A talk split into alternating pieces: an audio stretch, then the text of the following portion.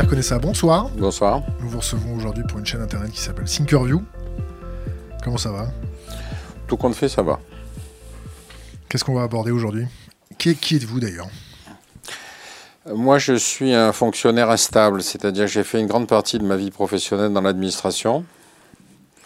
J'ai commencé par enseigner, ensuite j'ai été juge, après j'ai travaillé au ministère de la Défense, après j'ai travaillé à Matignon, après je suis revenu au ministère de la Défense et j'ai terminé les dix dernières années de ma vie professionnelle à diriger une société d'intelligence économique.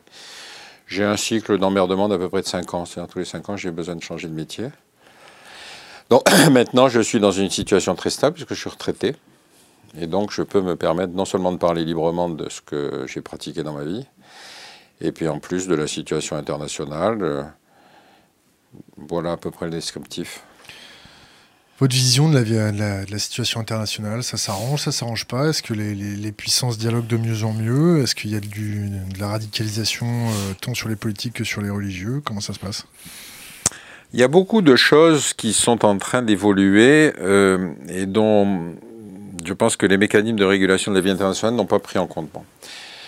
La première chose, je crois, c'est que toutes les crises qu'on a connues après 91 sont des crises qui ont des particularités euh, qu'on n'a pas pu détecter dès le début, c'est-à-dire qu'elles sont devenues plus longues. D'abord, elles ont commencé comme crise interne, Yougoslavie, Syrie, etc. Elles se sont internationalisées souvent par participation des pays périphériques, euh, comme par exemple au Congo. Et puis ensuite, elles s'internationalisent avec intervention de ce qu'on appelle les puissances sur la planète. Donc elles sont devenues plus longues. Elles sont devenues plus complexes. Le cas de la Syrie est justement le cas le plus intéressant, puisque là, euh, il y a quatre guerres en une, et chacun mène la sienne en se demandant ce que les autres viennent faire là-dedans.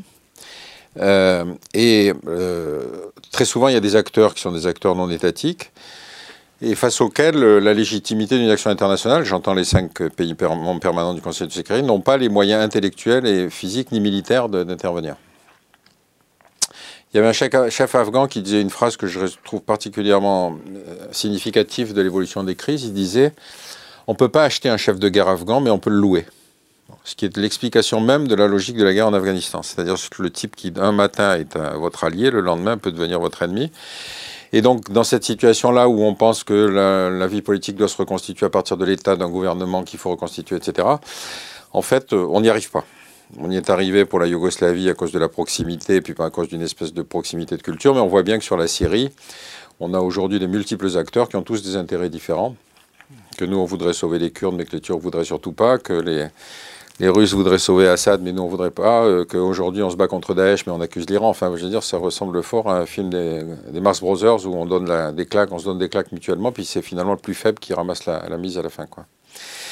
Donc voilà, c'est un peu ça la description.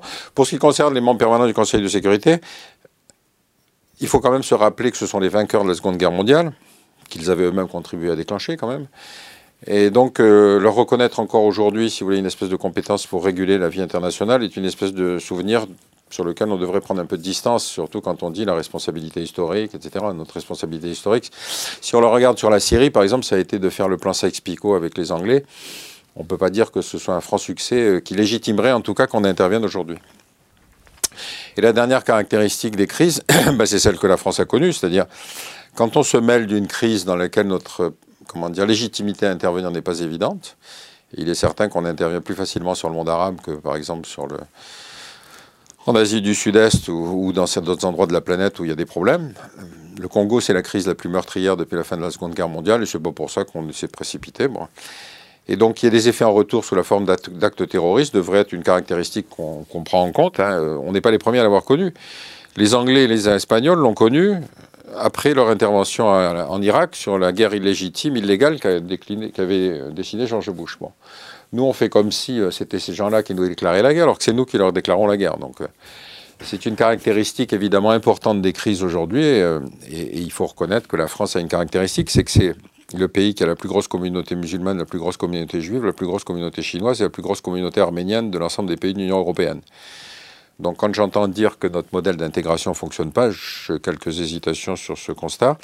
On a un problème avec une partie de la communauté musulmane. Voilà, c'est ça le truc. Et donc euh, tout ça, si vous voulez, sont des adéquations de la diplomatie et de la politique française que je souhaiterais voir apparaître demain en se disant, euh, est-ce qu'on a besoin, comme avec les deux précédents présidents, de faire du suivisme voire de l'anticipation par rapport aux lignes américaines, j'en suis pas convaincu. Sur la Syrie, qu'est-ce qu'on fait là-bas? Est-ce qu'on ne fait pas une grossière erreur d'aller taper avec l'alliance anglaise et américaine? Je ne sais pas, parce que, en fait, moi je prendrais la situation sur l'ensemble du Proche-Orient. Euh, la phrase, la caractéristique qui me frappe le plus aujourd'hui, c'est qu'il y a une guerre sunnite-chiite au Pakistan, en Afghanistan, en Syrie, en Irak, au Yémen, à Bahreïn et même au Nigeria.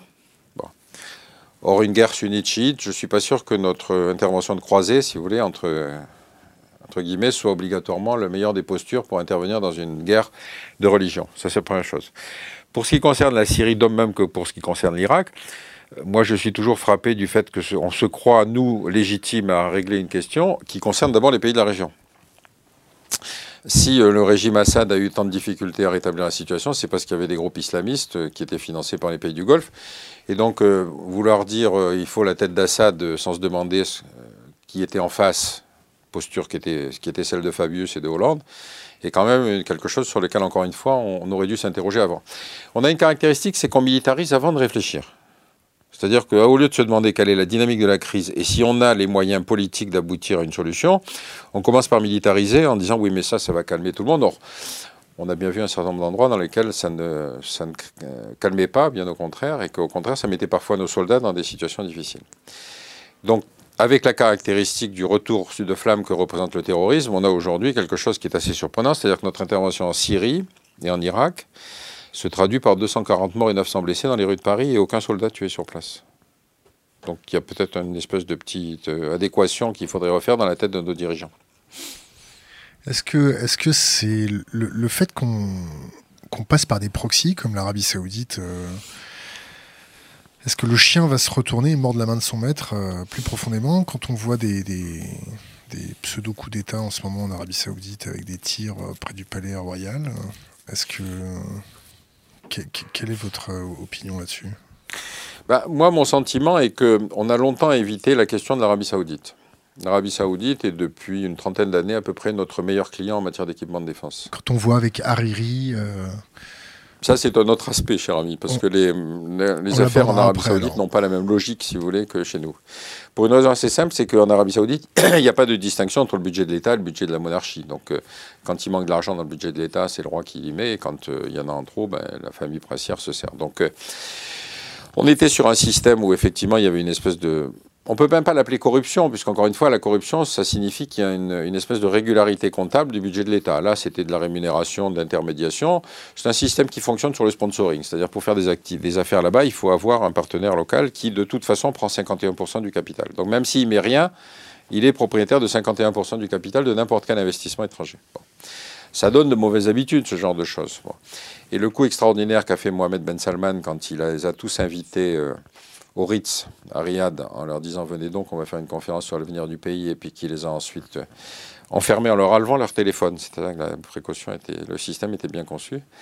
Euh, et qui donc il leur a tordu le bras jusqu'à ce qu'ils parlent. Ça a été plus que d'ailleurs leur tordre le bras. Il y en a un qui est mort, on ne sait pas trop, dans des conditions euh, un peu particulières. Donc il y en a un qui est sorti au bout de deux jours, il a donné un milliard de dollars. C'est quand même la chambre d'hôtel la plus chère de la planète, 500 hein, millions de dollars la nuit. Et puis ensuite, les autres sont passés, ils ont raqué, etc. Donc on ne sait pas s'il a recueilli 60 milliards ou 100 milliards à peu près avec cette opération, qui est quand même la plus grosse opération anticorruption jamais réalisée dans la planète quand même. On n'a jamais réussi à être aussi efficace que lui. Donc cette opération a, deux, à la fois un avantage et un inconvénient. L'avantage, c'est qu'évidemment, vis-à-vis de la classe moyenne, qui tout à coup on présente la facture de l'électricité, de l'eau, euh, de la TVA, etc., c'est l'impression que tout le monde va contribuer, même forcé, contraint. Mais évidemment, de notre côté, c'est cette base-là qui assure la solidité du pouvoir euh, des Saouds. Donc, euh, se fâcher avec les princes de la famille royale, et en tout cas toute cette euh, bourgeoisie qui tourne autour des affaires en Arabie Saoudite, ça peut entraîner du mécontentement. Il a quand même mis aussi, il a quand même fait cracher aussi le, pendant la famille des sultans qui sont ceux qui tenaient toutes les affaires d'armement, par exemple. Ça fait 30 ans que nous, on avait le même interlocuteur euh, comme au ministère de la Défense, et donc euh, c'était l'homme qui lui-même et, ses, proches, enfin ses parents, prenaient les commissions sur tous les budgets, de, sur tous les achats d'armement. Or, il leur a tordu le bras pour qu'ils rendent l'argent. Euh, il l'a fait pareil avec le patron de la garde nationale. Et la garde nationale, c'est sont les prétoriens du régime, c'est-à-dire ceux qui sont là pour assurer la survie du régime. Bon, c'est quasiment une armée, mais qui a une, armée qui a vocation à réprimer n'importe quelle manifestation d'opposition. Donc il a quand même fragilisé tout le système sur lequel il repose. Ce qu'il n'a pas encore touché aujourd'hui, c'est le véritable le noyau religieux. Il les touche par la périphérie, c'est-à-dire qu'il ouvre un cinéma, il autorise les femmes à conduire. Autoriser les femmes à conduire, ça pose un petit problème parce que si on n'a pas de monitrice, euh, je ne sais pas comment les femmes pourront apprendre à conduire. Peut-être que le moniteur s'assiera derrière, si vous voulez, j'en sais rien, mais en tout cas, ça pose un petit problème technique. Donc, elles pourront conduire à partir de juin. Elles peuvent assister au match de foot, ce qui est quand même une extraordinaire innovation. Je ne sais pas si elles vont y aller, mais en tout cas, euh, elles ont le droit. Et puis des petits trucs comme ça. Mais le noyau dur, c'est quand même le fait que euh, la hiérarchie religieuse tient quand même l'école, les bibliothèques, les universités, la culture, enfin tout ça. Donc on est, si vous voulez, encore dans un combat de la périphérie. Il n'est pas encore, il s'est pas encore attaqué à ce qui est véritablement l'autre pilier du système saoudien. Il y a la dynastie des Saouds, mais il y a la dynastie des Al-Sher, c'est-à-dire la dynastie euh, des descendants d'Abdelwahab, qui sont créatifs en matière de conneries, puisqu'ils ils en sortent régulièrement. Il y avait celui qui disait que la Terre était plate. C'était le précédent, ça. C'était le, grand moufti. Euh, euh, qui était dans les années 90, et lui, il disait, il était devenu aveugle, donc il disait, euh, quand on lui a fait remarquer que c'était un peu étonnant qu'il dise que la Terre était plate, il a dit, oui, mais quand j'y voyais, elle paraissait plate. C'est quand même un homme astucieux. Il y a l'autre qui a interdit, euh, qui a dit que Mickey Mouse était donc un, agent satanique, puisque le prophète avait demandé d'exterminer toutes les souris. Donc il y a une créativité qui fait que la vie saoudienne est quand même très amusante à vivre. L'Arabie saoudite, la Syrie, est-ce que euh, l'Arabie saoudite a un, grand intérêt à faire basculer le régime de Bachar el-Assad pour des questions de pipe? Est-ce que c'est une légende urbaine? Au début, oui, parce que euh, la grande, les deux grandes tendances politiques du monde arabe, ça a été, comment dire, le, panarabisme avec la volonté de faire une société socialiste, laïque, etc., que représentait Nasser, que représentait Assad, que Kadhafi. Kadhafi, et puis Boumediene en Algérie. Et l'autre grande tendance, alors Nasser était un type qui avait plusieurs fois dit euh, critiquait fortement les monarchies du Golfe et il disait en particulier les Arabes feraient mieux de s'occuper des monarchies du Golfe que de s'occuper d'Israël. Bon. Donc il y a eu dès le départ une animosité très forte entre les monarchies du Golfe et cette euh, mouvance, si tu veux, qui était beaucoup plus moderniste. Euh, simplement, les monarchies du Golfe en avaient besoin parce qu'il n'était pas question qu'elles fassent la guerre elles-mêmes. Hein. Par exemple, l'Arabie Saoudite n'a jamais participé à une guerre contre Israël, alors que la frontière dans le golfe d'Aqaba est à peu près une trentaine de kilomètres entre le sud, entre Eilat et la frontière saoudienne. Ils ont envoyé une brigade en 67, mais elle est arrivée trop juste parce que la guerre n'a duré que six jours, donc le temps qu'elle arrive, la guerre était finie. Donc ce sont des monarchies qui se sont senties surtout très préoccupées de cette poussée de cette modernité proprement arabe et en fait, euh, dès le début, euh, il y a eu cette opposition interne au monde arabe qui s'est traduit en particulier par le fait que quand Nasser a persécuté les frères musulmans, ils se sont tous réfugiés en Arabie saoudite, qui était un pays qui avait besoin de, cadres. Bon. Et donc cette opposition-là s'est structurée autour de... On, en discutait entre soi, mais comme, les pays monarchies du Golfe avaient toujours besoin que l'Irak les défende contre l'Iran, que, que les autres fassent la guerre contre Israël, ça n'est pas apparu très fondamentalement. Par contre, à partir de 67, c'est-à-dire quand la guerre des six jours démontre la faiblesse de toutes ces armées de, ces pays modernistes où il y avait euh, Syrie, Irak, etc., à ce moment-là, euh, les Saoudiens reprennent la main. Ils reprennent la main surtout après 73, où alors là, à ce moment-là, disposant d'une masse d'argent gigantesque, ils vont faire de la diplomatie religieuse, ce que je raconte dans mon bouquin. Et là, ça va couler à flot, c'est-à-dire qu'à partir de ce moment-là, le salafisme, tel qu'ils vont répondre, va se tourner contre le régime de Nasser et contre ces régimes arabes, en particulier contre Assad. Et puis, il va évidemment se propager un peu partout sur la planète, y compris chez nous, sans qu'à jamais, à aucun moment, on ne considère que c'était une dangerosité pour nous. Est-ce que cette forme rigoriste de, l'islam est en train de leur échapper avec les mouvements terroristes? Ben, c'est une forme radicale de l'islam qui effectivement leur échappe. Elle leur a échappé en plusieurs circonstances. L'année charnière pour le régime, c'est 79. 79, il se passe trois événements qui vont mettre en difficulté la monarchie saoudienne. Euh, en février, euh, il y a la révolution iranienne. La révolution iranienne, ça veut dire que les chiites reprennent la main sur tout ce qui est islam révolutionnaire. Ils reprennent le discours anti-israélien, etc. Et puis évidemment de dénonciation des monarchies du Golfe. Et Khomeini a une, euh, une, idée particulièrement urticante pour les pays du Golfe, notamment pour l'Arabie saoudite. Il dit qu'il faut une gestion collective des lieux saints. Le, le, Hajj, ça représente à peu près 12 milliards de dollars par an. C'est le deuxième rentrée d'argent pour l'Arabie Saoudite. Donc on comprend que ça vexe une seule proposition.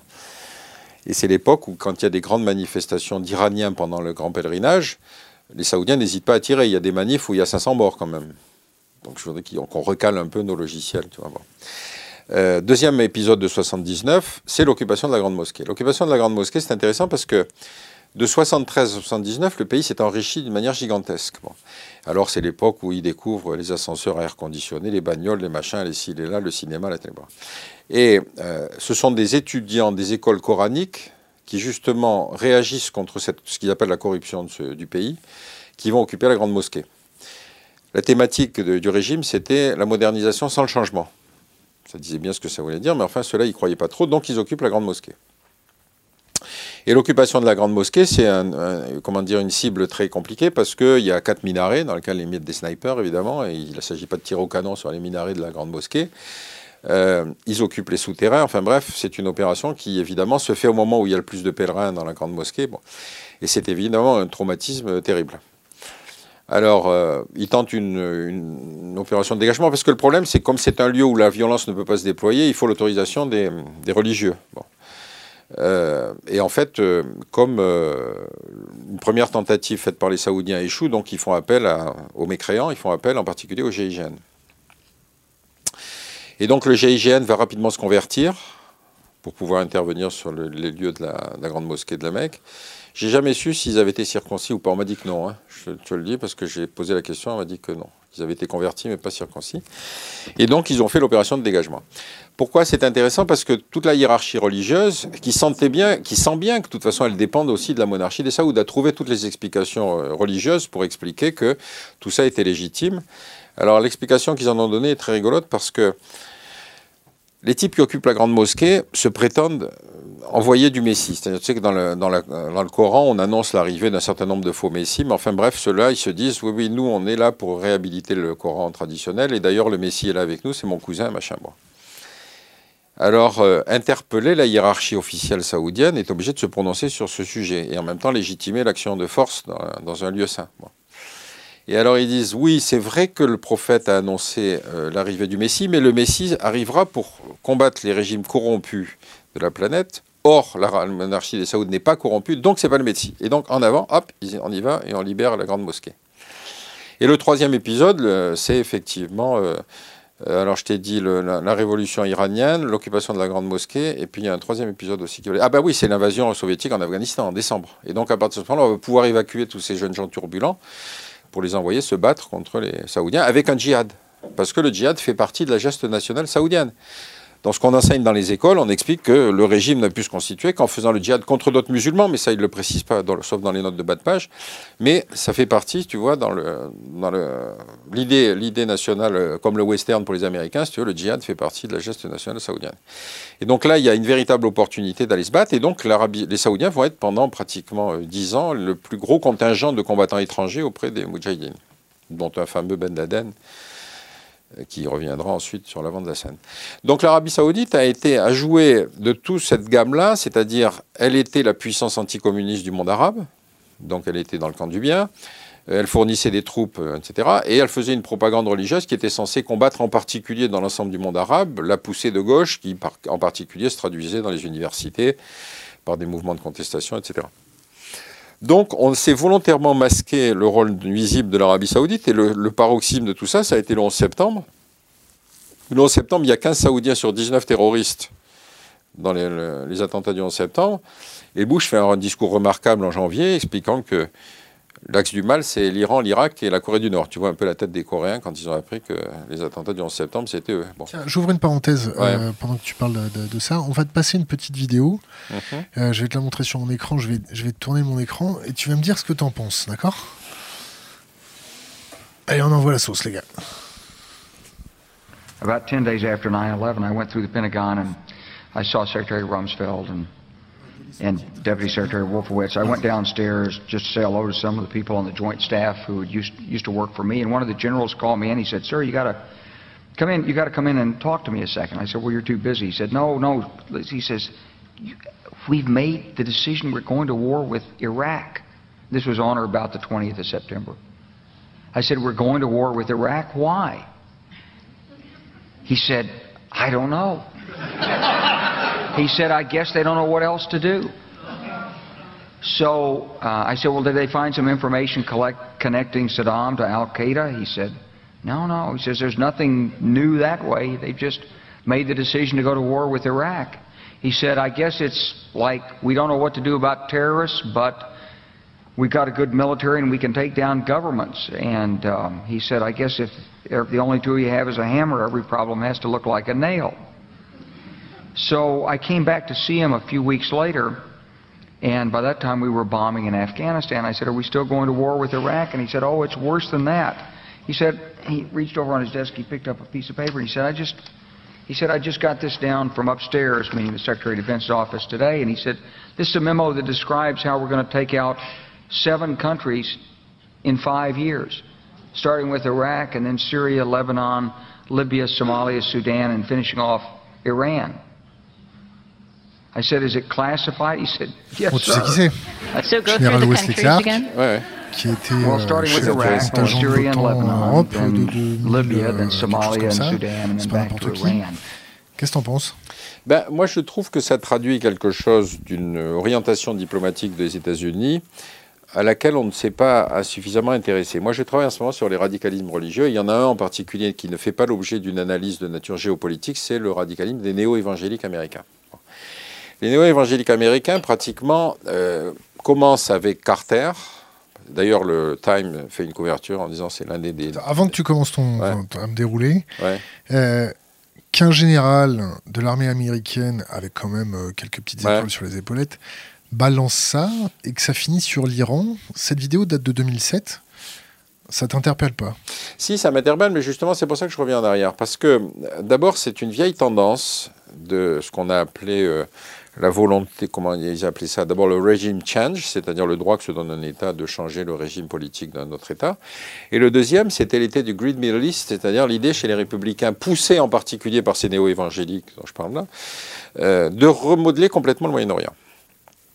Et alors, pourquoi j'insiste sur les néo-évangéliques? Parce qu'eux, ils considèrent, si tu veux, que la constitution du Grand Israël est l'étape absolument nécessaire pour l'arrivée du Messie. Donc, ils sont dans une logique totalement théologique. Totalement. hein.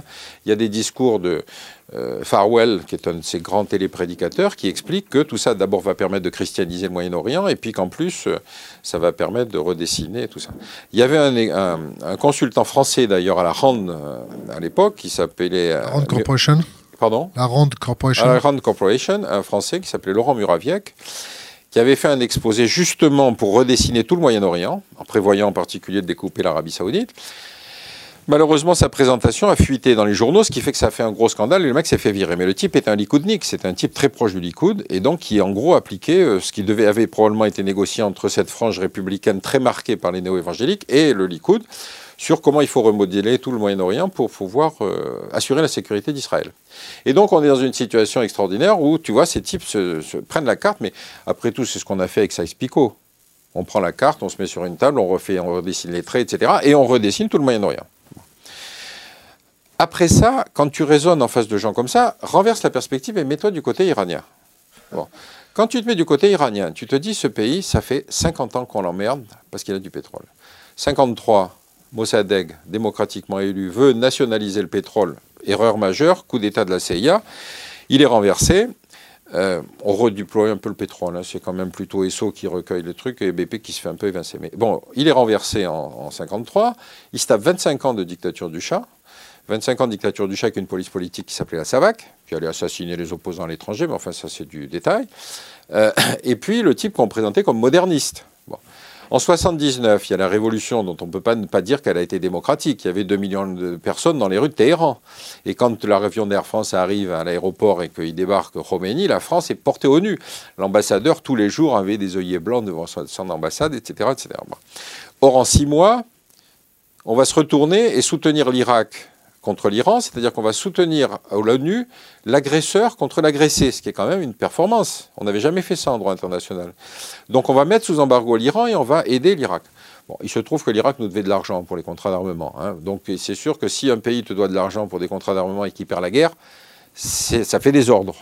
Donc on est allé très loin dans l'engagement, c'est-à-dire qu'on est allé jusqu'à non seulement fournir les meilleures armes, mais en plus on leur a fourni des super-étendards en ligne dans l'armée de l'air française, enfin dans la, marine, c'était des avions embarqués, avec des navigateurs français à bord, pour que le ciblage sur les pétroliers soit juste. Donc tu vois jusqu'où on est allé. En échange de ça, on a eu des attentats, encore une fois, sur le territoire français. Et quand on a envoyé euh, un diplomate là-bas à, Téhéran pour dire quand même, c'est pas bien de faire des attentats chez nous, les types nous ont dit, mais attendez, c'est vous qui êtes un État terroriste. Vous abritez les moudjahidines du peuple qui ont tué chez nous un président de la République, euh, notre guide de la Révolution est amputé d'un bras parce qu'il a été l'objet d'un attentat, et on a à peu près 10 000 personnes tuées par des attentats organisés par les moudjahidines du peuple.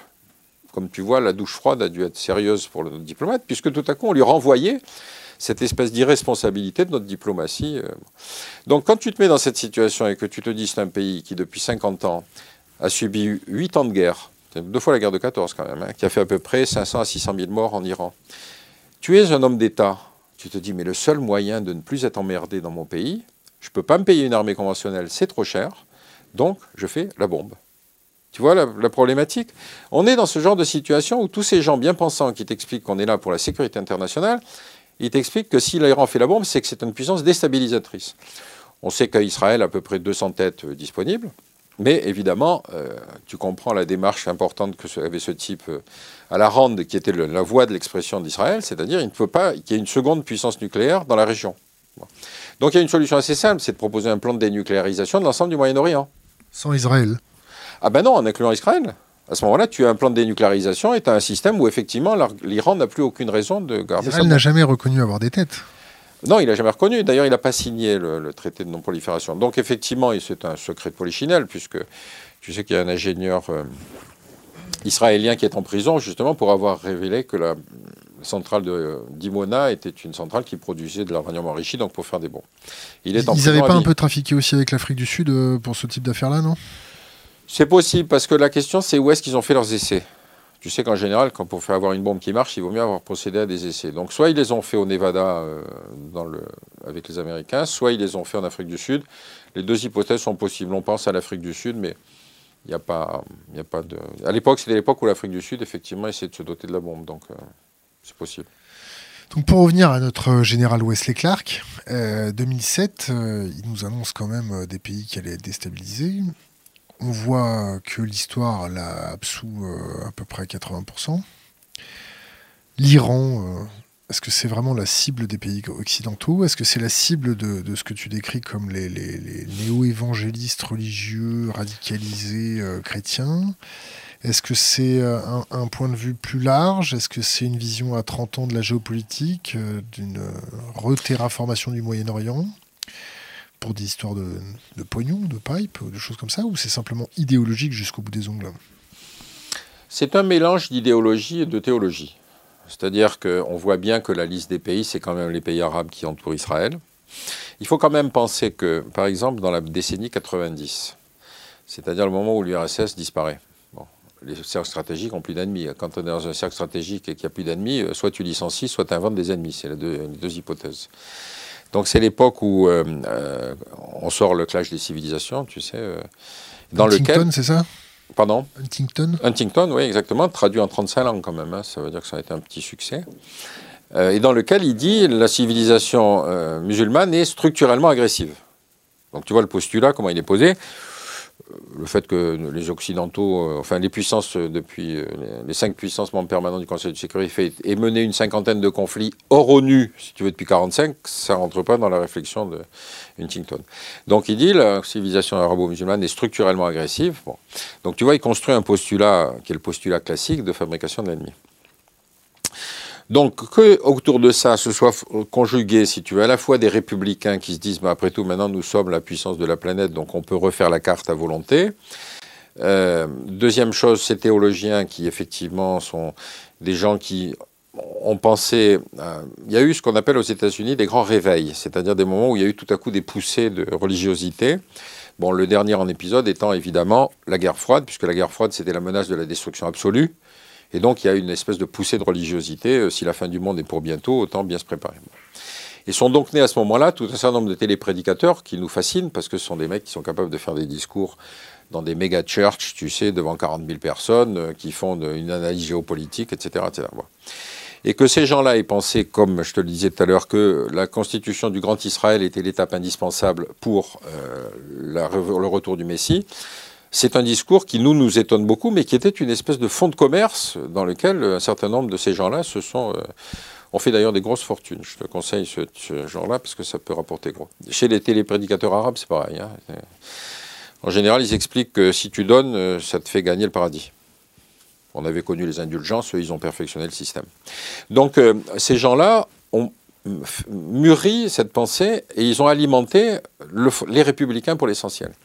La première des concrétisations, c'est Reagan, qui commence pour la première fois à parler de l'axe du mal. Le camp du bien contre l'axe du mal. Ça utilise des termes moraux. Ça va ensuite réapparaître avec le père Bush, mais surtout ça va apparaître avec le deuxième, avec George W. Bush, et puis évidemment aujourd'hui avec Trump, qui s'est constitué autour de lui un conseil évangélique dans lequel tu retrouves un certain nombre de ces prédicateurs dont ceux par exemple qui ont expliqué que le 11 septembre était la punition de Dieu sur l'Amérique à cause des homosexuels, de l'avortement, etc. etc. Euh, tu as ceux qui t'expliquent effectivement que la guerre d'Irak va permettre la christianisation, euh, le prosélytisme en Irak.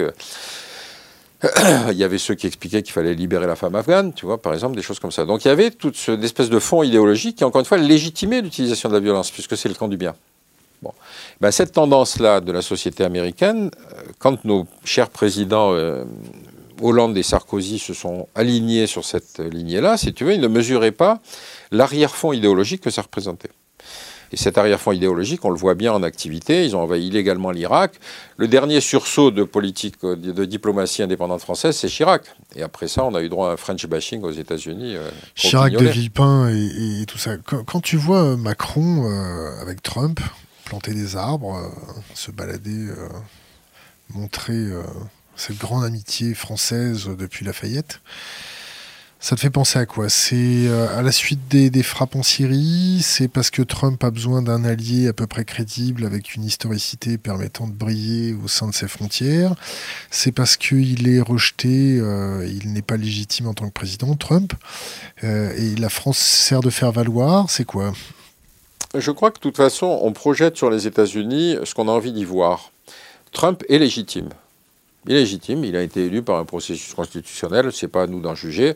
Bon. Euh, il représente une forme d'Amérique profonde. Ce qui est quand même très étonnant, c'est que ce soit cette Amérique profonde que nous, on ne connaît pas, parce qu'évidemment, ce qu'on connaît, c'est les gens de la côte Est ou de la côte Ouest. C'est des gens comme nous, quoi, qui savent, euh, qui sont propres sur eux, qui parlent notre langage, etc. Moi, été très frappé, par exemple, que l'essentiel de nos think tanks français ait des contacts avec les think tanks américains qui pensaient comme eux. Au lieu d'avoir avec l'American Enterprise, avec euh, la Heritage Foundation, etc., c'est-à-dire tous ces think tanks qui alimentaient le Parti républicain, c'est-à-dire ceux qui redessinaient la planète, on allait chercher confirmation de ce qu'on pensait auprès des think tanks qui pensaient comme nous. Or, les votes de, Trump, c'est le vote de l'Amérique profonde, c'est-à-dire des mecs qui perdaient leur boulot parce qu'ils voyaient leurs usines partir au Mexique, euh, qui avaient l'impression que les, les protégeait pas, euh, qui avaient l'impression que l'Amérique est menacée, parce que c'est une thématique classique en Amérique. Hein, ce pays étant le meilleur du monde, l'autre ne peut être qu'un envieux, un jaloux, un méchant ou un ennemi. Et donc, c'est ce vote-là que Trump a, su parfaitement euh, cristalliser. Ce qui est très rigolo dans Trump, c'est que c'est un type qui est capable de dire une chose et son contraire avec la même assurance. Pendant sa campagne électorale, il disait on va faire son compte à l'Arabie Saoudite. Et puis, tu vois que dès son premier voyage en Arabie Saoudite, il devient le grand ami de l'Arabie Saoudite. Donc, il, est capable de dire une chose et son contraire avec un public qui, après tout, euh, étant donné la connaissance qu'il a du monde international, a tout à fait les chances de se dire bon, c'est notre président, donc il a raison. Il faut penser que la moitié des congressistes américains n'ont pas de passeport, par exemple. Hein. Ça veut dire que c'est quand même pas un pays qui est tourné vers l'extérieur. Ça, on en reparlera dans la dernière partie de l'entretien. Mais le rapport de l'Amérique au reste du monde est très étonnant. Moi, je me souviens d'être aux États-Unis dans un taxi euh, conduit par un Sud-Américain. Je commence à lui parler en espagnol, il répondait en anglais. C'est-à-dire qu'il voulait absolument montrer qu'il était américain. Ce processus-là, il faut le comprendre. On est face à quelque chose qui est une identité euh, très puissante, qui est très fière d'elle-même.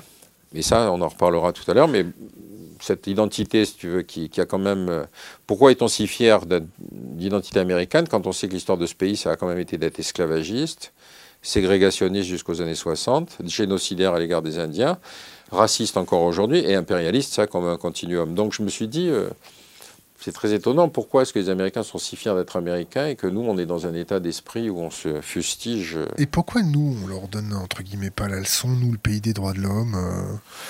Oh, tu sais, quand en 48 on cite la, Charte internationale des droits de l'homme, tu as cinq pays membres qui la signent. Il y en a deux qui sont les plus grandes puissances coloniales de la planète, la France et la Grande-Bretagne.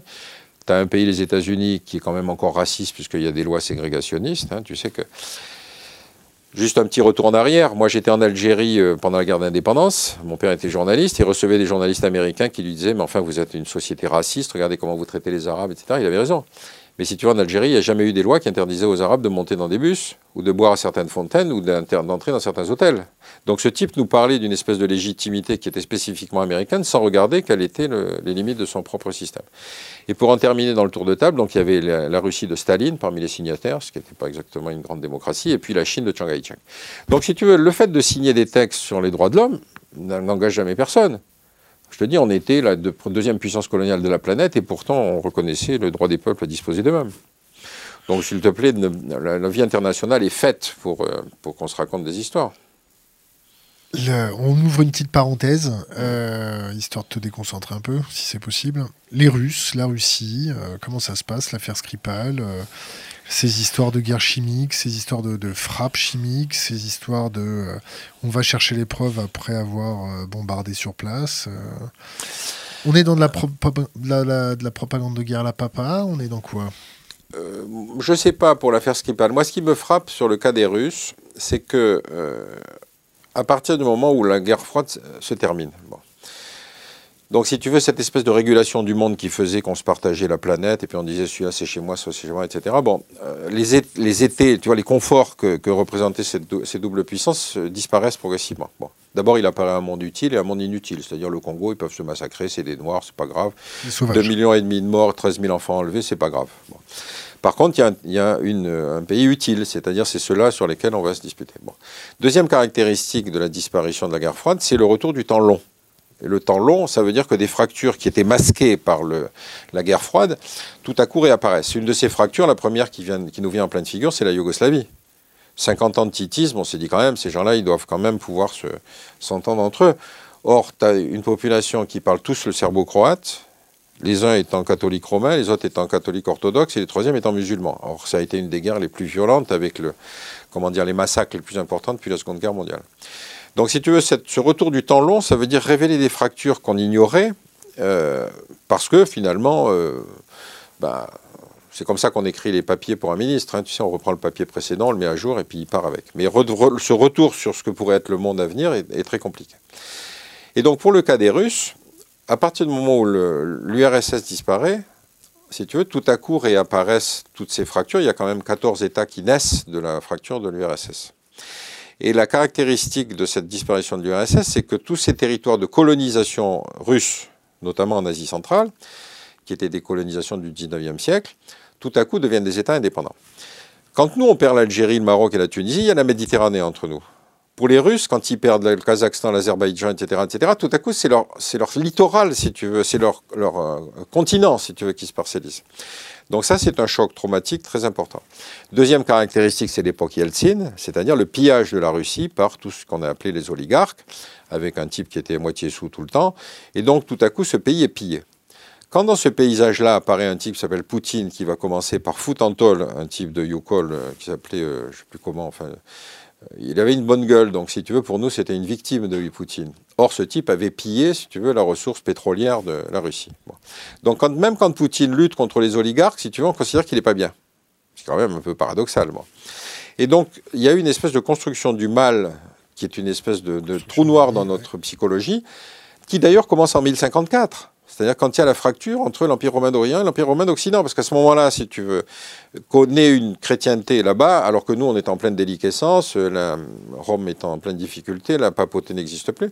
Et deuxième épisode, qui est une espèce de marque psychologique de l'Église orthodoxe, c'est 1204, la quatrième croisade. C'est-à-dire qu'on détourne la croisade non pas pour aller se battre contre les musulmans, mais pour prendre Constantinople. On l'a oublié, celle-là, la quatrième croisade, je ne sais pas pourquoi. Et donc, si tu veux, pour eux, c'est une marque importante parce que ça voulait dire que cette deuxième capitale de la chrétienté, les autres chrétiens étaient capables de la prendre simplement pour des motifs de fric, pour des motifs économiques, pour des motifs de domination théologique aussi. Et donc là, tu sais qu'à ce moment-là, euh, la papauté passe, enfin pas la papauté, le, euh, le métropolite de Constantinople va passer à Moscou quand Constantinople va disparaître en 1254. Troisième épisode, quand les Turcs prennent Constantinople, les Occidentaux ne bougent pas. Donc que chez les Russes, il y a l'idée que, si tu veux, l'Occident n'a cessé de les, abandonner ou de les trahir, c'est une identité formidable. Moi, je me souviens, euh, j'étais en Roumanie juste après la révolution contre Ceausescu. Je me retrouve dans le bureau, dans la maison du métropolite euh, roumain, orthodoxe roumain. Bon, c'est une église autocéphale, donc c'était le chef de l'église roumaine. Je savais pas trop pourquoi j'étais là, je savais pas trop quoi lui dire. Enfin bref, on se met à causer et il me dit maintenant il faut se méfier du retour de l'impérialisme. Alors j'étais un peu comme ça, un peu désorienté. Je dis impérialisme, euh, pensez quoi les Russes? Il me dit non, Rome.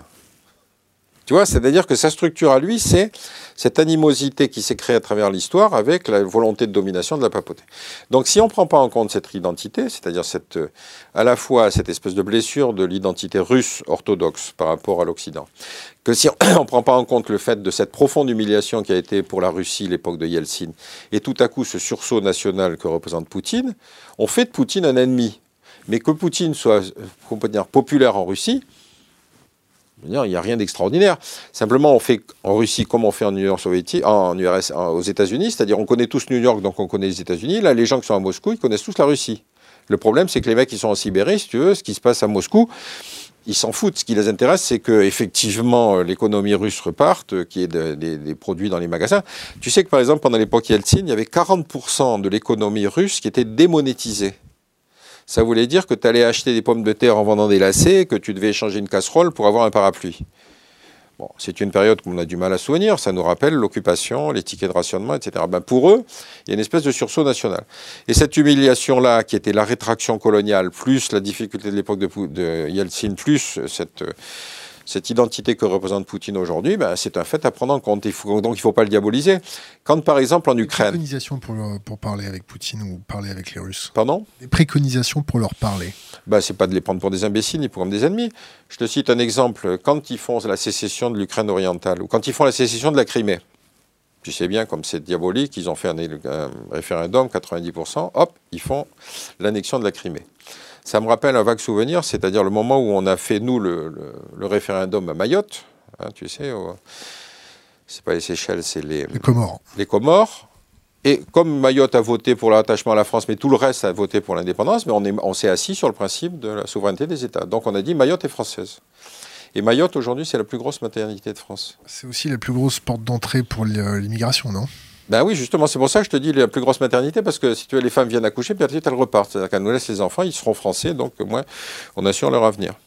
Donc tu vois, ce genre de choses où on dit, mais ça, c'est pas bien ce que vous avez fait, mais sans, en oubliant tout ce qu'on a fait nous, c'est extrêmement pénible, parce qu'il n'y a pas de raison que les Russes soient plus idiots que nous. Ils se souviennent d'épisodes où nous-mêmes on a fait des. Comment leur parler? Alors, mis à part le fait de ne pas les prendre pour des débiles mentaux. Hein. Ben, moi, je crois que si tu veux, il ne faut pas commencer à partir avec l'idée que les Russes sont par nature différents de nous. La meilleure preuve, c'est celle que je viens de te donner. Euh, si tu veux, par exemple, dans les années, il y a une dizaine d'années, j'avais écrit un bouquin sur la fabrication de l'ennemi, le cas russe. J'étais frappé du fait qu'on parlait, tu sais, des mafieux russes qui étaient en sentier arrivé sur la Côte d'Azur en particulier. Mais c'était une époque où c'était la mafia italienne qui tuait dans les rues d'Allemagne, où il y avait une pizzeria, où il y avait six morts. Bon, mais enfin, c'est pas grave, c'était les Russes qui étaient inquiétants. Euh, il y avait les oligarques qui arrivaient, qui allaient donner de l'argent, partout, etc. Mais c'est de l'argent sale, c'était pas comme les gens du Golfe. C'est là, les gens du Golfe, ils étaient bien. Il y avait le fait que Poutine était un ancien officier du KGB, mais enfin le père Bush était patron de la CIA, mais enfin c'est pas grave, faut pas tout mélanger, tu vois. Et donc il y a le processus de construction d'un ennemi qui a commencé très longtemps avant avec la Russie. Donc ne pas les prendre pour des ennemis et dire qu'ils ont un droit de comment dire. Tu sais en plus le dernier épisode qui est très important pour eux, c'est que l'extension de l'OTAN c'est fait d'un seul coup, tu sais, avec tous les anciens pays satellites, mais que les Américains ont voulu poser sur la table aussi l'intégration de l'Ukraine dans l'OTAN. Or, l'Ukraine, c'est le cœur historique de la Russie, puisque c'est à partir de ce moment-là que se constituait le duché de Moscou, etc. Donc, si tu veux, toutes ces choses-là sont des choses qui sont extrêmement humiliantes parce qu'elles sont dans le temps long et qu'elles constituent l'identité culturelle russe. Donc, si on arrive là-bas en lui disant, écoutez, on va vous dire ce que vous devez faire, c'est les prendre pour des imbéciles. Et c'est ça la faute principale. Est-ce que les vrais imbéciles sont au sein même de nos cellules de prospective comme au Quai d'Orsay Ou euh, est-ce qu'on recrute euh, que des consanguins qui ont une vision euh, endoctrinée et formatée? Est-ce que... Non, je crois pas. Je crois qu'il y a des gens intelligents. C'est le système qui est bête. C'est-à-dire. T'es indulgent là, non? Pardon? T'es indulgent, non? Non, non, je crois pas. si tu veux, là, je discutais avec un ancien ambassadeur qui m'expliquait, par exemple. quel pays? Il était ambassadeur de France en Chine. Bon, il est un type qui connaît parfaitement la Chine, il parlait le chinois, il y avait été comme VIE, etc. etc. Mais si tu veux, il expliquait, euh, par exemple, dans, ses mémoires, euh, qu'au moment de la venue de Mitterrand, par exemple, il y avait Jean Daniel du Nouvel Ops. Et donc, euh, il avait invité un certain nombre d'intellectuels chinois qui étaient là pour honorer Jean Daniel. Et il commence à parler. Or, il venait de terminer le procès de la bande des quatre, notamment Chiang Ching, qui était la femme de Mao Tse-tung, qui avait été une des pires pendant la révolution culturelle. Et donc, euh, autour de la table, tu avais des intellectuels chinois qui avaient été en camp de concentration. Il y en avait même un dont on avait cassé les jambes, si tu veux, dans des séances de torture. Et Jean Daniel expliquait le rôle positif qu'avait joué Chiang Ching dans la révolution culturelle. Et il parlait du Nouvel Ops, comme si le Nouvel Ops était un média international que tout Chinois devait connaître. Et donc, tu avais une espèce de séance dans laquelle il y avait une prétention, une arrogance française, en face de types qui, eux, avaient payé dans leur chair, si tu veux, la révolution culturelle. Et il fallait expliquer, Jean-Daniel expliquait que le Nouvel Obs était divisé entre deux tendances, parce qu'il y avait K.S. Carroll qui disait que la révolution culturelle était une étape importante dans la construction du communisme, et il y avait, Olivier, il y avait Roy, mais pas Jean Roy, qui disait pas du tout, c'est une période de répression. Et ce type était en train d'expliquer aux Chinois ce qu'il fallait penser de la révolution culturelle. Donc oui, ce que ta question est vraie, mais c'est à la fois, c'est tout un système, si tu veux, qui, français, qui fait que la France, ayant été pays des droits de l'homme en permanent du Conseil de sécurité puissance nucléaire, fait qu'elle est au centre de la planète plate. Il n'y a pas que les Saoudiens qui le pensent que la planète est plate, nous aussi on le pense. Et donc, euh, tu as cette espèce de prétention qui fait que tu ne peux pas, quand tu es ambassadeur, dire à ton ministre, vous savez, je suis dans une région du monde où de toute façon, ce que vous allez dire ne pèse absolument pas. Tu vois ce que je veux dire? Tu es obligé de dire, euh, j'ai tenu une réunion avec les, les, les ambassadeurs de l'Union européenne qui tous attendent la prise de position de notre ministre. Moi, je me suis amusé une fois à écrire un télégramme diplomatique sans objet. Donc tu vois, un télégramme diplomatique sans objet, ça veut dire que tu n'as plus qu'à mettre le sujet et puis la date. Et c'est bon, alors ça commence très simplement. La France, membre permanent du Conseil de sécurité, puissance nucléaire, pays des droits de l'homme, ne peut pas se désintéresser de cette région du monde dans laquelle elle compte tant d'intérêt.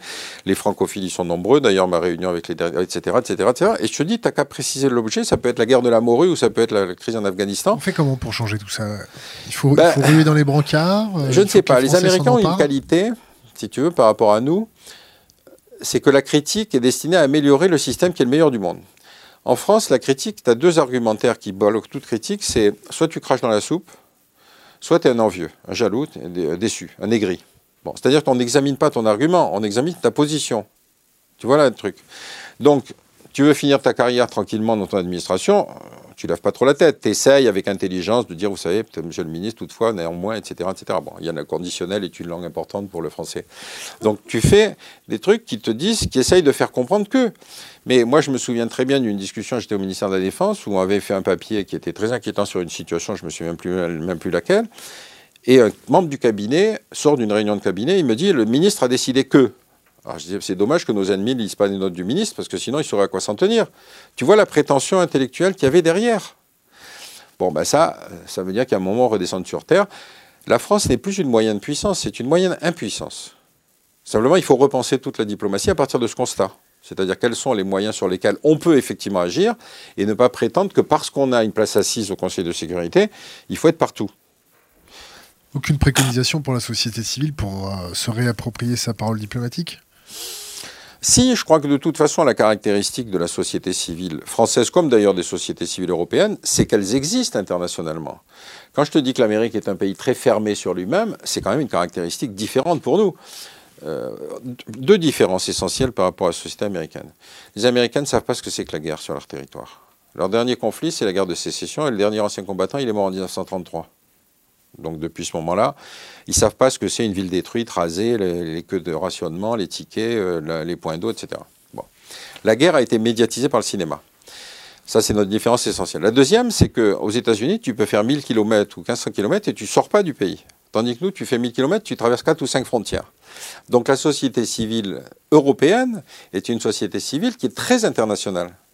Et ça, c'est la différence essentielle. Tandis que le système d'internationalisation des États-Unis, c'est une intégration dans l'identité nationale américaine, ce que je te racontais sur le chauffeur de taxi tout à l'heure. Et le, les États-Unis, par exemple, ont 1% de musulmans dont la moitié sont des. Tu comprends bien que ce n'est pas la même caractéristique que la société française, qui a entre 6 et 8% de musulmans. Ça fait à peu près 5 à 6 millions de personnes. Et donc, ce n'est pas du tout le même rapport au monde arabo-musulman. Mais c'est pour ça qu'il ne faut pas prendre les analyses américaines parce qu'elles sont faites dans un monde qui est complètement différent du nôtre. Donc retrouver cette espèce d'indépendance en se disant euh, nos fragilités, nos avantages, nos atouts ne sont pas les mêmes que ceux des Américains. Faut-il s'aligner sur ce que décident les Américains sur le monde arabo-musulman Faut-il s'aligner sur leur position très pro-israélienne? On est aujourd'hui dans une situation où à Gaza, on doit être, je crois, à 30 morts en quelques jours, là, de types qui n'ont pas franchi la frontière. Ils ont simplement approché des barbelés. Ce n'est pas une situation normale. Le discours de Trump et de Macron hier a totalement écarté toute solution du problème euh, israélo-palestinien, de même qu'il n'a absolument pas évoqué le Yémen, de même qu'il n'a absolument pas évoqué l'occupation de Bahreïn. Donc on se dit, ben, après tout, euh, est-ce que notre président est en train de se mettre lui aussi dans la ligne américaine? Je ne pense pas. Hein. Je pense que c'est un type plus intelligent que ça. Mais ils avaient dû beaucoup se disputer avant, donc il s'est dû se dire que la, conférence de presse, il valait mieux afficher une certaine euh, proximité sans proximité. Euh, le Liban, dans tout ça, est-ce que le Liban va imploser? Est-ce que le Liban, quand on voit Hariri poser avec le roi d'Arabie Saoudite, le roi du Maroc, euh, grand sourire. Euh?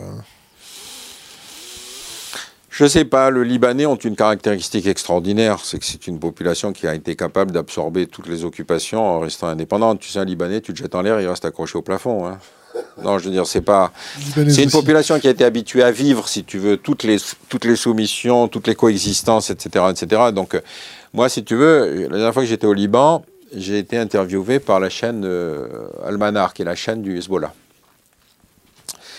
Ils viennent me chercher à l'hôtel, euh, en la nuit, on fait des tours dans Beyrouth, etc. Finalement, on arrive dans une espèce de quartier obscur devant un mur de béton, et puis avec un type avec une Kalachnikov, donc je descends, euh, je fais l'interview, et c'était le studio d'Almanar, très moderne d'ailleurs, que jamais les Israéliens avaient trouvé pendant l'occupation, la dernière invasion du Liban on fait l'interview, donc j'avais dû donner satisfaction parce que quand je remonte dans la voiture, on met cinq minutes à rentrer à l'hôtel.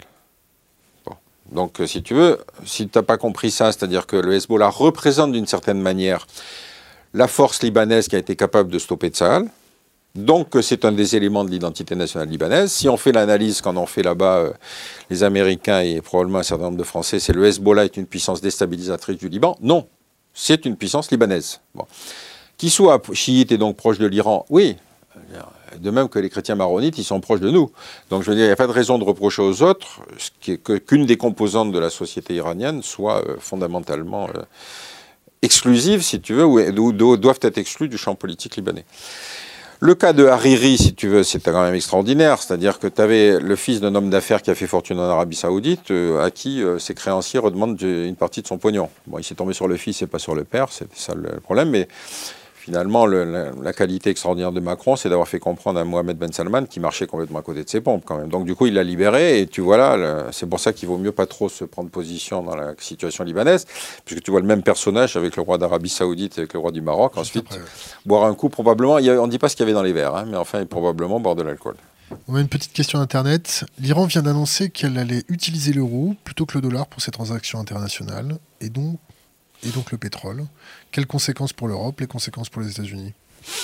Bah, je trouve que c'est une, bonne, décision, dans la mesure où effectivement l'indexation en dollars donne aujourd'hui beaucoup de moyens de pression aux Américains. Un des moyens de pression qui sont les plus mal connus, ça a été en particulier euh, le, procès qui a été fait à Alstom, ou le procès qui ont été faits à, d'autres entreprises pour avoir simplement utilisé le dollar comme moyen de transaction internationale. BNP, non Ce qui rendait la justice américaine compétente pour pouvoir juger d'actes de corruption qui ne s'étaient même pas passés sur le territoire américain. Donc si tu veux sortir de cette espèce de monopole du dollar, c'est un défi, hein, je veux dire, c'est un enjeu énorme, ça ne veut pas dire que ça va demain trouver sa concrétisation, une espèce de balance, mais il est sûr qu'on est dans une situation où les Chinois eux-mêmes détiennent des bons du Trésor, donc ils sont une puissance qui peut fragiliser les Américains. Nous-mêmes, utiliser l'euro, c'est une manière de stabiliser le cours des monnaies, et donc d'autres pays utilisent l'euro, c'est plutôt une évolution que je trouve plutôt positive. Quand tu vois la Chine euh, se projeter avec euh, ses revendications dans la mer de Chine, avec ce, plan en neuf traits, quand on voit Taïwan se, préparer à une invasion chinoise, ça, ça augure quoi euh, pour toi là-bas? Écoute, euh, le cas chinois est quand même très intéressant parce que ça fait à peu près depuis 1949 qu'on explique que la Chine est une menace. Donc c'est une menace lancinante puisque la Chine a fait en tout deux conflits, hein, qui étaient un premier contre l'Inde et un deuxième contre le Vietnam en 79, alors que l'Inde, pays d'une longue comme tu le sais, en a fait une bonne dizaine, dont trois contre le Pakistan, une sur les Sri Lanka, etc. etc. Donc cette construction de l'image de l'ennemi est une chose à laquelle moi j'accorde beaucoup d'importance parce qu'encore une fois, euh, quand les Chinois disent... Euh, qui disent justement qu'ils ne sont pas une puissance euh, invasive. Euh, enfin, ils sont une puissance, ils sont en train de devenir une puissance militaire, mais ils ne sont pas une puissance invasive. Bon. Donc, euh, tu es obligé de comparer cette déclaration avec les faits. Donc, le fait de dire attention, les Chinois font ci, les Chinois font ça, moi, je, juge, à la, je juge à la, pratique. Alors, par exemple, la route de la soie, tu sais, qui est maintenant cette grande volonté de développer tout un flux économique entre l'Asie et l'Europe, est là aussi vue comme une espèce de démonstration invasive des Chinois avec la volonté de maîtriser la situation.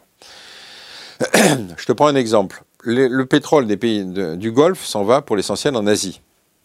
nous, on s'alimente plutôt avec le Golfe de Guinée, avec l'Amérique latine, etc. Si demain, il y a des bateaux de guerre chinois qui rentrent dans le Golfe en disant nous venons sécuriser nos voies d'approvisionnement. Ce qu'ils avaient fait avec euh, le, collier de perles, non? C'est ce qu'ils avaient fait avec le collier de perles, mais je veux dire, à partir du moment où une puissance économique dit je viens sécuriser mes voies d'approvisionnement, ils nous ressortent l'argument qu'on a utilisé nous pour toute la colonisation, c'est-à-dire attention, nous sommes une puissance, vous ne pouvez pas faire des choses qui nous seraient défavorables. Donc est-ce qu'on va considérer que c'est une menace ou est-ce qu'on va considérer que c'est une contribution à la sécurité internationale? Tu vois que c'est une question de point de vue. Donc la, volonté de contrôler la, mer de Chine, oui, mais je veux dire, c'est des conflits territoriaux comme il y en a plein. Nous aussi, on a eu un problème avec l'Angleterre sur la mer d'Iroise. La question, c'est de savoir s'ils accepteront la jurisprudence de la Cour internationale de euh, justice, celle de, de l'AE, quoi, celle qui règle les questions d'État entre États. Moi, je suis comme moyennement euh, préoccupé par ce genre de situation, parce qu'évidemment, c'est celui qui accuse le premier qui a raison. Hein. revenons euh, au sujet de ton dernier bouquin. Ben, mon dernier bouquin est parti d'un constat que j'évoquais tout à l'heure, c'est que, comme tous les gens qui sont allés aux États-Unis, tout le monde remarque qu'il y a des drapeaux américains partout, sur les barbecues, sur les voitures, sur les maisons, etc. Et donc je me posais cette question, c'est-à-dire comment est-ce que peut-on être si fier d'une identité nationale qui a quand même été esclavagiste, génocidaire, raciste, ségrégationniste jusqu'aux années 60 et impérialiste. donc je rentre dans une librairie et je dis au type, je voudrais voir vos manuels d'histoire. Le type me dit, mais euh, il n'y a pas de manuel d'histoire. Pour une raison assez simple, c'est qu'il n'y a pas de ministère de l'Éducation nationale. Ah, si elle, comment peut-on vivre sans le ministère de l'Éducation nationale? Il me dit, non, c'est de la compétence de chaque État. Et donc, tu imagines que la guerre de sécession racontée en Californie, en Caroline du Nord, c'est pas tout à fait pareil. Et euh, il me dit d'ailleurs moi-même, c'était un type cultivé, j'ai fait trois années d'histoire, c'est une année d'histoire américaine, une année d'histoire du monde, et puis le... Non, deux années d'histoire, c'est tout. Et puis après, il était passé dans le supérieur. Et donc, je me suis dit, mais c'est quand même étonnant, puisque nous, notre identité nationale a été faite par l'éducation.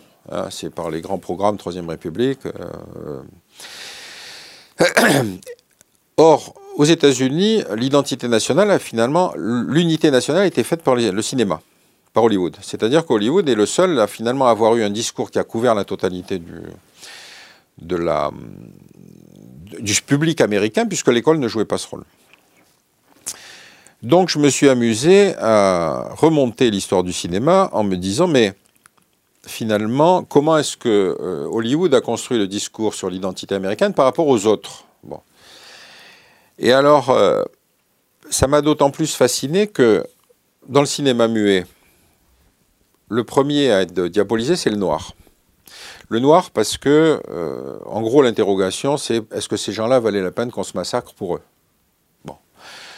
Alors ça, euh, il y a un certain nombre de films muets, comme La naissance d'une nation, etc., qui sont des films considérés comme les plus racistes des États-Unis, hein, y compris par les Américains, mais qui reviennent sur l'idée que le Ku Klux Klan est une espèce de protection défensive contre les, comment dire, les carpetbaggers, c'est-à-dire les types qui arrivent du Nord pour acheter des grandes propriétés, des Noirs qu'on a libérés qui veulent se venger, etc. etc.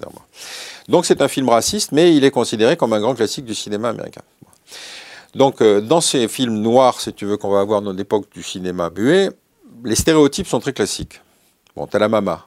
La mama, c'est elle qui s'occupe des enfants, elle est gentille, elle boit un peu comme ça, tu sais. Il y a la petite fille idiote, tu regardes par exemple Autant n'emporte le vent. T'as l'oncle de Tom, t'as le Buck. Le Buck, c'est le, type qui est le gros musclé qui veut se taper une blanche. Et puis t'as le qui est sur le bord du Mississippi et qui joue du banjo toute la journée. C'est les stéréotypes. Il y a des bouquins très très documentés sur le sujet. Après, on va passer. Alors, euh, le cinéma n'a jamais répercuté les luttes sociales des Noirs dans les années 60. Hein. Il a fallu que les Noirs se prennent par la main pour créer ce qu'on appelait la black exploitation, c'est-à-dire le moment où c'est du, cinéma noir fait par des Noirs. Après le noir, tu as eu le rouge. Le rouge, c'est 2700 westerns. Hein. Comme tu le sais, tu en as peut-être vu une trentaine ou une quarantaine. 2700, non. Moi, je m'en suis tapé un certain nombre, parce que sur les chaînes comme Paramount et machin, il y en a un certain nombre qui sortent en série. Alors, le rouge, ben, c'est le sauvage. D'abord, il est sauvage puisqu'il est à moitié nu. C'est celui qui refuse la, civilisation, puisqu'il va résister aux colons. Bon, il a une femme de temps en temps dont on peut montrer les jambes, parce que quand même, rappelle-toi, les femmes de cowboys, c'est quand même euh, plutôt la grosse robe avec de la crinoline et tout ça. Euh, c'est le type qui est cruel et sauvage, puisqu'il fait quand même le scalp, le poteau de torture. Et donc, ça va être une légitimité du massacre. Je pense qu'Hollywood a tué plus d'Indiens d'ailleurs que les guerres indiennes, hein, je pense. Mais le retard entre le western et la réalité historique est pathétique, parce que les Indiens vont connaître ce qu'on a appelé la, marche des larmes, c'est-à-dire le moment où les Américains vont les déplacer pratiquement sur euh, à peu près 8000 km pour les mettre dans des, dans des réserves en les faisant marcher à pied. Sur les 13 000 ou 14 000 Indiens, je crois qu'il y en a à peu près 6 000 qui sont morts en route. Hollywood a mis 20 ans. Le premier film sur la marche, des, la marche des larmes se fait dans les années 60. Or, tu vois, les 2700 westerns dont je parle, c'est entre 30 et 54 à peu près. Hein, Donc le rouge, après ça, on passe au jaune. Alors le jaune, c'est l'époque Dr Fu Manchu, c'est l'arrivée des Chinois euh, pour construire la Transpacifique. Et donc, euh, euh, le, le, chinois, ce docteur Fu Manchu, c'est le mec cruel qui passe son temps à faire des tortures et qui est particulièrement perfide. Alors, je reviens quand même là-dessus. Le héros du film, il est toujours joué par un blanc grimé. Hein. De temps en temps, il est peint en rouge, de temps en temps, il est peint en jaune, mais c'est toujours un, acteur bankable qui doit Donc, ça va être Christopher Lee qui va jouer une 6 ou 7 des 13 versions de, de, euh, Fu Manchu. alors, le jaune, c'est l'avantage, c'est que c'est une catégorie générique. C'est-à-dire, il est chinois au départ. Ensuite, il va devenir japonais pendant la guerre. Ensuite, il va devenir euh, coréen après-guerre. Puis ensuite, il va devenir redevenir chinois, si tu veux, ou il va devenir vietnamien. Puis ensuite, il va devenir chinois. Donc, l'avantage, c'est qu'au moins, tu peux utiliser les mêmes, les mêmes acteurs. D'ailleurs, les acteurs chinois qui n'arrivaient pas à trouver de boulot avant-guerre vont devenir tout à coup des japonais, puisque finalement, là, on a besoin de chinois, qu'on ne va pas utiliser des japonais américains, puisque là, ils sont dans les camps. Donc, ils vont devenir tout à coup les soldats. Je te une parenthèse. Explique à nos auditeurs euh, les, camps de rétention administratifs euh, de l'époque. Bah, si tu veux, il s'est passé que dès qu'il y a eu l'attaque de Pearl Harbor, qui a quand même été une attaque qui a traumatisé considérablement les Américains, puisque c'est une attaque euh, sans déclaration de guerre, etc. Donc il y a eu tout un mouvement de réaction, euh, d'arrestation de, Japonais américains, en pensant qu'ils étaient des traîtres en puissance, des espions en puissance. Donc on les met dans des camps de, de détention avec effectivement une où ils vont rester pratiquement toute la guerre. Moi, je reste sur le plan d'Hollywood. Si tu veux, il fallait du jaune. Donc le jaune, on a pris les Chinois. Donc c'était quand même une époque où il y avait un racisme anti-japonais très virulent. Il y a des photos de travailleurs chinois qui avaient sur le dos I am not Jap, I am Chinese. C'est-à-dire que, le type était obligé de préciser qu'ils étaient chinois. Je te coupe. Ouais. Et, je, nous recentre dans notre époque. Mhm. Est-ce que nous, en Europe, on est en train de faire la même chose avec nos migrants? Non, je crois pas. Je crois pas. Je crois pas parce que, si tu veux, le, notre rapport Enfin, la, fonction d'Hollywood a été de construire une grande mythologie nationale. Je reviens à mon point de départ. Donc, le, postulat, c'est que vous êtes dans la meilleure société du monde, donc l'autre ne peut être qu'un envieux, un jaloux ou un ennemi. Et donc, si tu fais la succession, c'est-à-dire qu'après le noir, le rouge, le jaune, euh, tu as le basané, pas l'oublier quand même, le mexicain. Euh, Ensuite, tu as le blanc euh, qui va être le, film d'espionnage. Et puis maintenant, tu es dans l'arabo-irano-terroristo-musulman. Donc si tu veux, tu as un continuum de la production idéologique hollywoodienne qui est très caractéristique. Et on n'a rien d'équivalent. On n'a rien.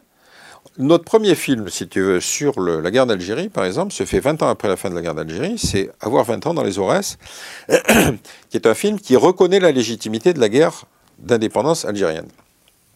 Le premier film, les premiers films critiques sur la guerre du Vietnam, que ce soit Hamburger Hill, que ce soit euh, enfin, tous les films qu'on a tous vus sur le Vietnam, sont tous centrés sur la souffrance du soldat américain. Il n'y a jamais un Vietnamien positif dans ces films. C'est-à-dire que la différence idéologique entre tout ça, c'est que on fait la fonction d'autocritique vis-à-vis de l'autre, ce que les Américains ne font pas. Ils sont d'autant plus critiques vis-à-vis de leur situation intérieure, alors là c'est une liberté totale de critique, mais dès que ça touche à l'autre, il y a une espèce de barrage idéologique. Revenons à nos migrants. Les flux migratoires en Europe. Oui. T'anticipes ça comment? Bah écoute, on est dans une situation où le...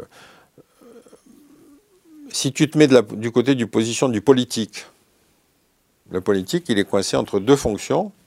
Le droit d'asile, qui est un droit de protection des gens qui sont massacrés pour leur sexe, leur culture, leur etc. Et puis le flux économique. Le flux économique, ça, de ce côté-là, le président été très clair, c'est-à-dire on ne peut pas aujourd'hui accepter tout migrant sous prétexte qu'il est effectivement dans une situation de pauvreté. la difficulté, c'est effectivement de, d'appliquer le. Pardon? De les stopper déjà bah, D'abord, la question, c'est de les stopper. Est-ce qu'on va construire le mur? C'est pas sûr qu'on construise le mur. Pour moment, on est plutôt dans une négociation pour euh, gérer, si tu veux, le, dans les pays qui sont au contact des départs tu remarques la, remarquable porte d'entrée que constitue la Libye, qui, grâce à BHL, est aujourd'hui un État en pleine décomposition. Et donc aujourd'hui, les flux d'entrée se passent par ces régions-là, qui sont aujourd'hui des pays sans État, où notre bonne volonté était là pour protéger les populations, tu te souviens de ça. Donc, on a aujourd'hui ouvert un certain nombre de portes. On a effectivement euh, négocié avec la Turquie pour qu'une partie de ces, réfugiés se passe dans ces États-là. Alors on a négocié en payant, c'est ça? Je fais une petite incidente. Aujourd'hui, les pays les plus vides et les plus riches sont ceux qui accueillent aucun pays, aucun migrant. Ce sont les pays du Golfe. Les pays du Golfe n'accueillent aucun migrant. Pour une raison assez simple, c'est qu'ils n'ont jamais signé les conventions internationales sur les réfugiés. Pour une raison assez simple, c'est qu'ils ne veulent pas prendre des chiites, ils ne veulent pas prendre des non-musulmans, ils veulent prendre que des sunnites. Et donc aujourd'hui, le mur dont tu parles, il est construit au nord de l'Arabie saoudite, il est plus long que le mur israélien sur les territoires occupés, et il est destiné essentiellement à empêcher les migrants d'entrer dans les pays du Golfe. Donc je m'étonne un peu, si tu veux, qu'on se, flagelle nous-mêmes en disant, on en a, regardez ce qu'on fait, etc. Au lieu d'aller poser le problème sur la table des pays de la région, qui ont des moyens, de l'argent et de l'espace, et sans jamais leur faire le moindre remords. L'Arabie Saoudite, c'est pas la densité de la Hollande quand même. Donc on pourrait très bien, si tu veux avoir une posture diplomatique, mais qui encore une fois ne veut pas vexer tous ces pays qui sont parmi nos bons clients. Euh. Donc on est dans cette situation étonnante où moi je suis assez distancié, si tu veux, sur la, critique de notre posture. Bien sûr que c'est un drame humain, bien sûr qu'il faut les accueillir dans les formes les plus dignes possibles, mais il reste le problème politique, c'est qu'on n'est pas dans une situation où on peut accueillir du flux économique de, de migrants cherchant du travail, parce qu'on n'est pas dans une situation où on ne peut pas expliquer à des chômeurs français que notre générosité va jusque-là. Et sur la question du droit d'asile, on revient sur un problème important qui est celui qu'on a connu avec les attentats terroristes. C'est qu'aujourd'hui, le droit d'asile était, conçu dans les années 50. On a signé des grandes conventions internationales parce que tous les pays occidentaux avaient refusé les juifs apatrides que chassait Hitler. Donc après-guerre, on a fait notre autocritique et donc on a signé des grandes conventions sur la protection des réfugiés persécutés pour des raisons de sexe, pour des raisons de religion, pour des Et donc tu ne peux pas refuser un réfugié s'il présente ces caractéristiques-là. Bon. C'est la raison pour laquelle les pays du Golfe n'ont jamais signé ces conventions. Mais aujourd'hui, on, on l'a vu avec l'exemple du Londonistan, si on accueille un réfugié uniquement parce que dans son pays il est persécuté, pour des raisons qui peuvent être éventuellement des actes terroristes. C'est-à-dire que quand tu combines ça avec la jurisprudence de la Cour européenne, on dit on ne peut pas l'expulser parce qu'il risque d'être torturé chez lui ou condamné à mort. Ça a été la constitution du Londonistan. Londonistan étant un foyer salafiste en plein milieu de Londres. Moi, je me souviens d'avoir assisté à des prêches de, salafistes de, la mosquée de Ditchley Park où c'était d'un racisme, d'une antisémitisme, d'une violence extraordinaire. Et tu avais un Bobby qui tournait autour tranquillement, les mains dans le dos, etc. Toute chose que nous, on aurait très bien pu euh, refuser, si tu veux, parce qu'on a des lois sur la liberté de parole.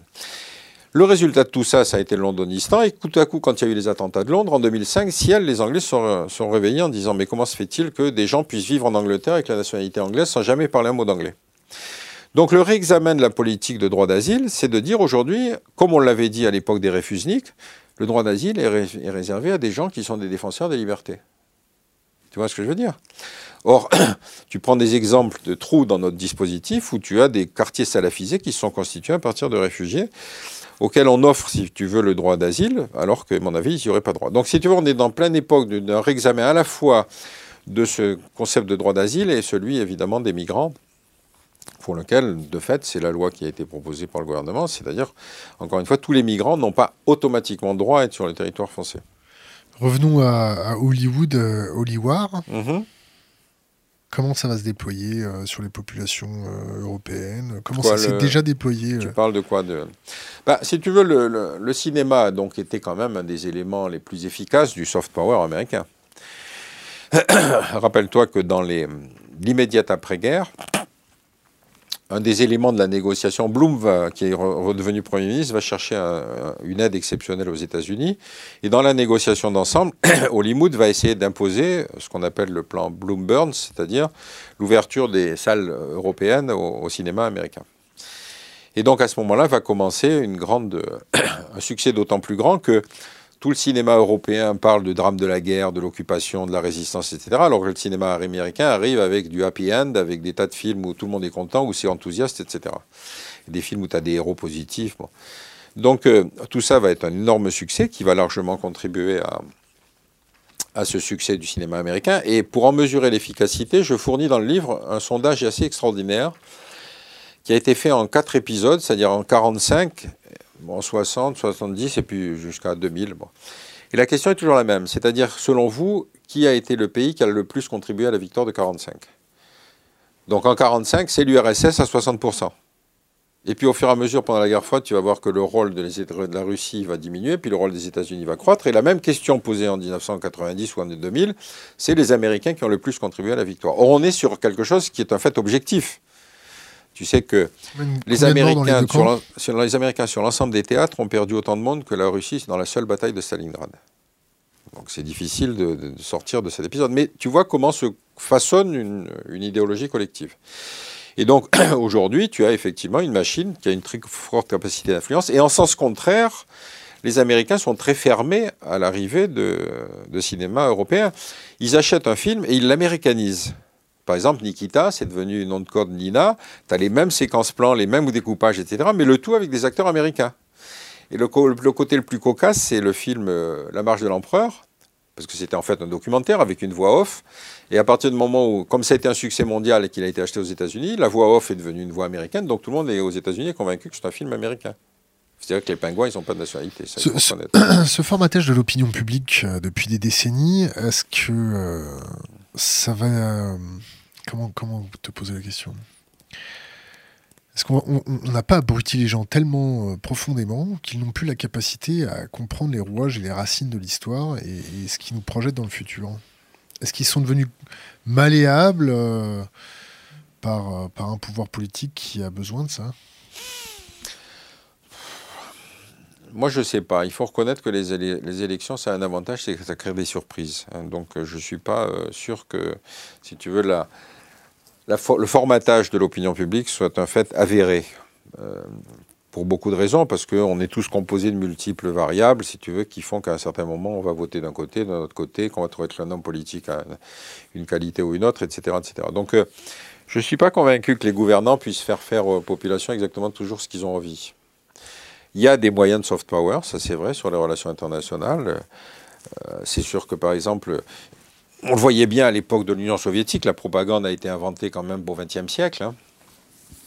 La propagande, c'est de la publicité politique et la publicité, c'est de la propagande commerciale. Donc on avait les mêmes techniques, si tu veux, euh, pour arriver à convaincre une opinion, soit d'acheter un produit, soit d'acheter un dirigeant. Ça marchait dans certains cas, ça marchait pas dans d'autres. Donc heureusement, c'est pas une science exacte, la, propagande. On, conseille d'ailleurs le bouquin Propaganda. Hein? Euh, question d'Internet. Rôle des jeux vidéo, point d'interrogation. Des jeux vidéo américains, Call of Duty, Battlefield. Ça te parle pas? Ça me parle pas, je fais pas de jeux vidéo. Ça remonte à quand la dernière fois que tu as touché une manette? J'en ai jamais touché une. Je ne joue pas aux jeux vidéo. Est-ce que tu vois à peu près euh, quoi ça Non, non, je sais pas. Non, non. On peut prendre l'exemple des séries américaines, si tu veux, parce que c'est beaucoup plus rigolo. Les séries, donc, sont une nouvelle production hollywoodienne dont tu connais la logique, c'est-à-dire qu'il y a un épisode dans lequel on pose une problématique, mais qui enchaîne tout de suite sur une seconde problématique, qui va te renvoyer à l'épisode suivant, qui lui-même va te renvoyer. Et donc, ces séries-là, moi, c'est le contenu idéologique de ces séries qui m'amuse.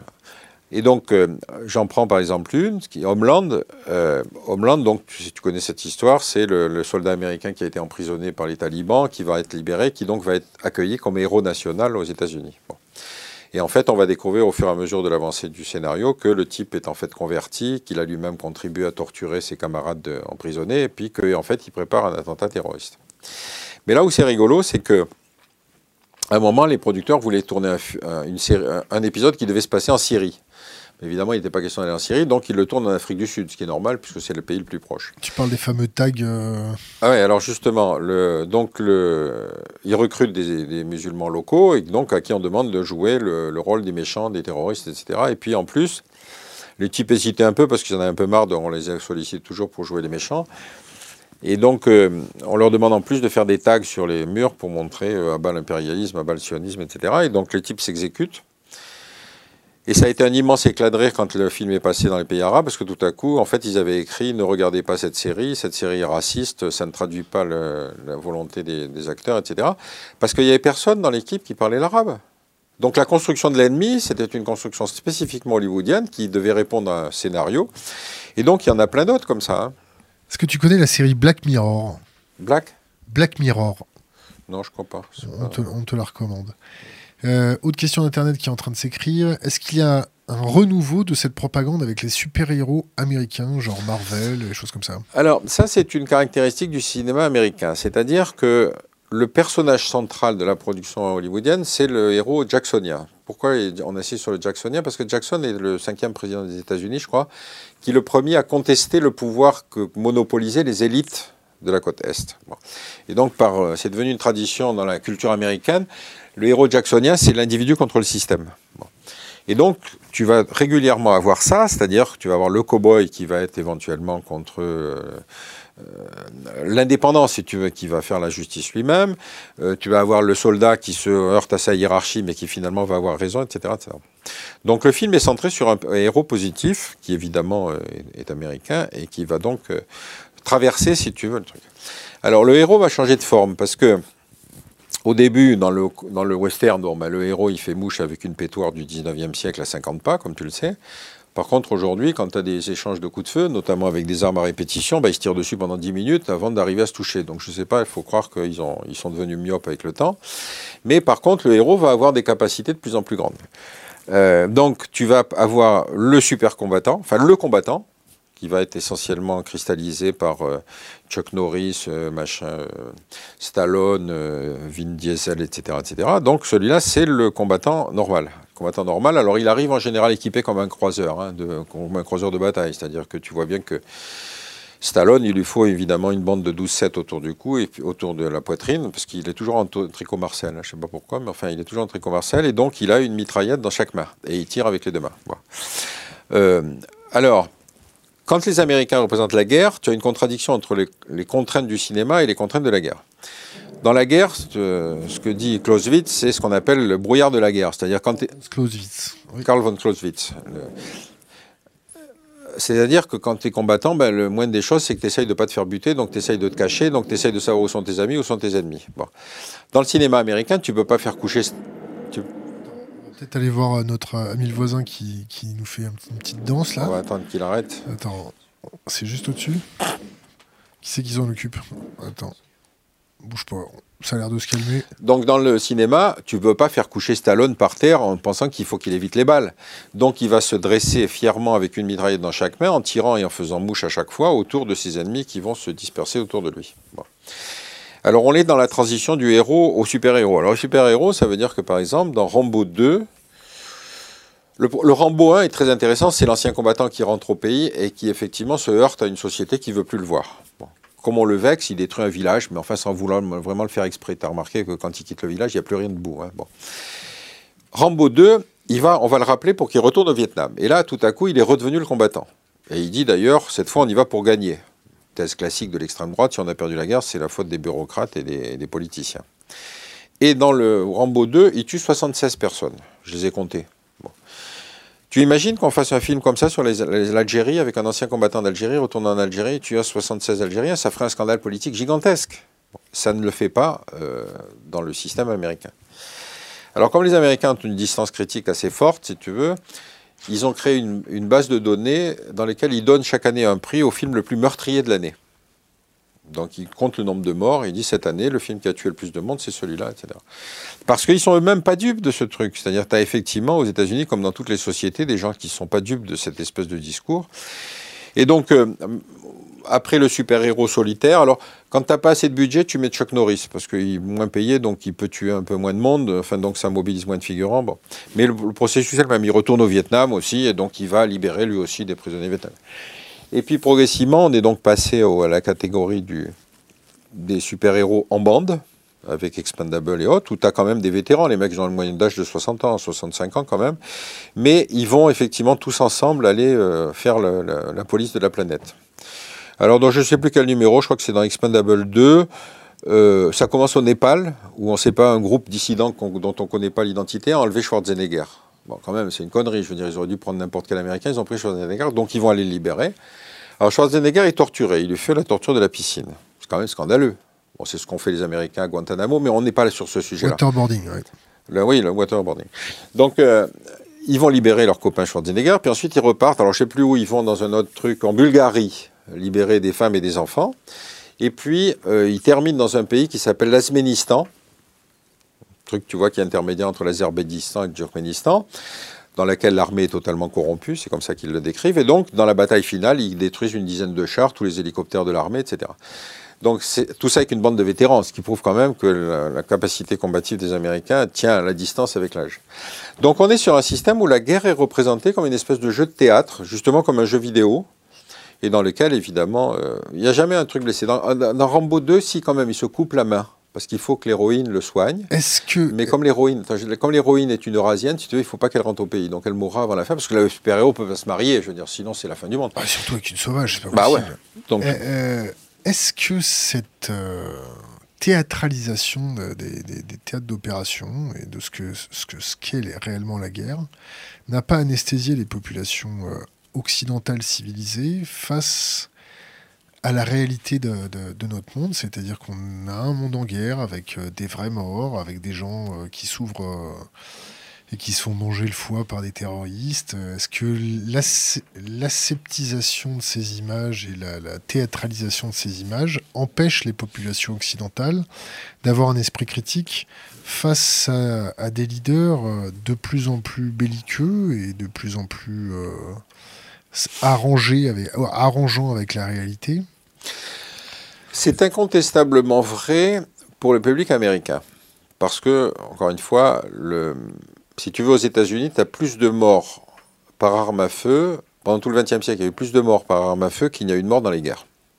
Donc ça veut dire que si tu prends la violence par sa dangerosité, tu comprends bien que la guerre a été un phénomène qui a mobilisé, mais qui a mobilisé de manière très superficielle et qui surtout a créé beaucoup moins de morts que ce qu'on imagine. Bon.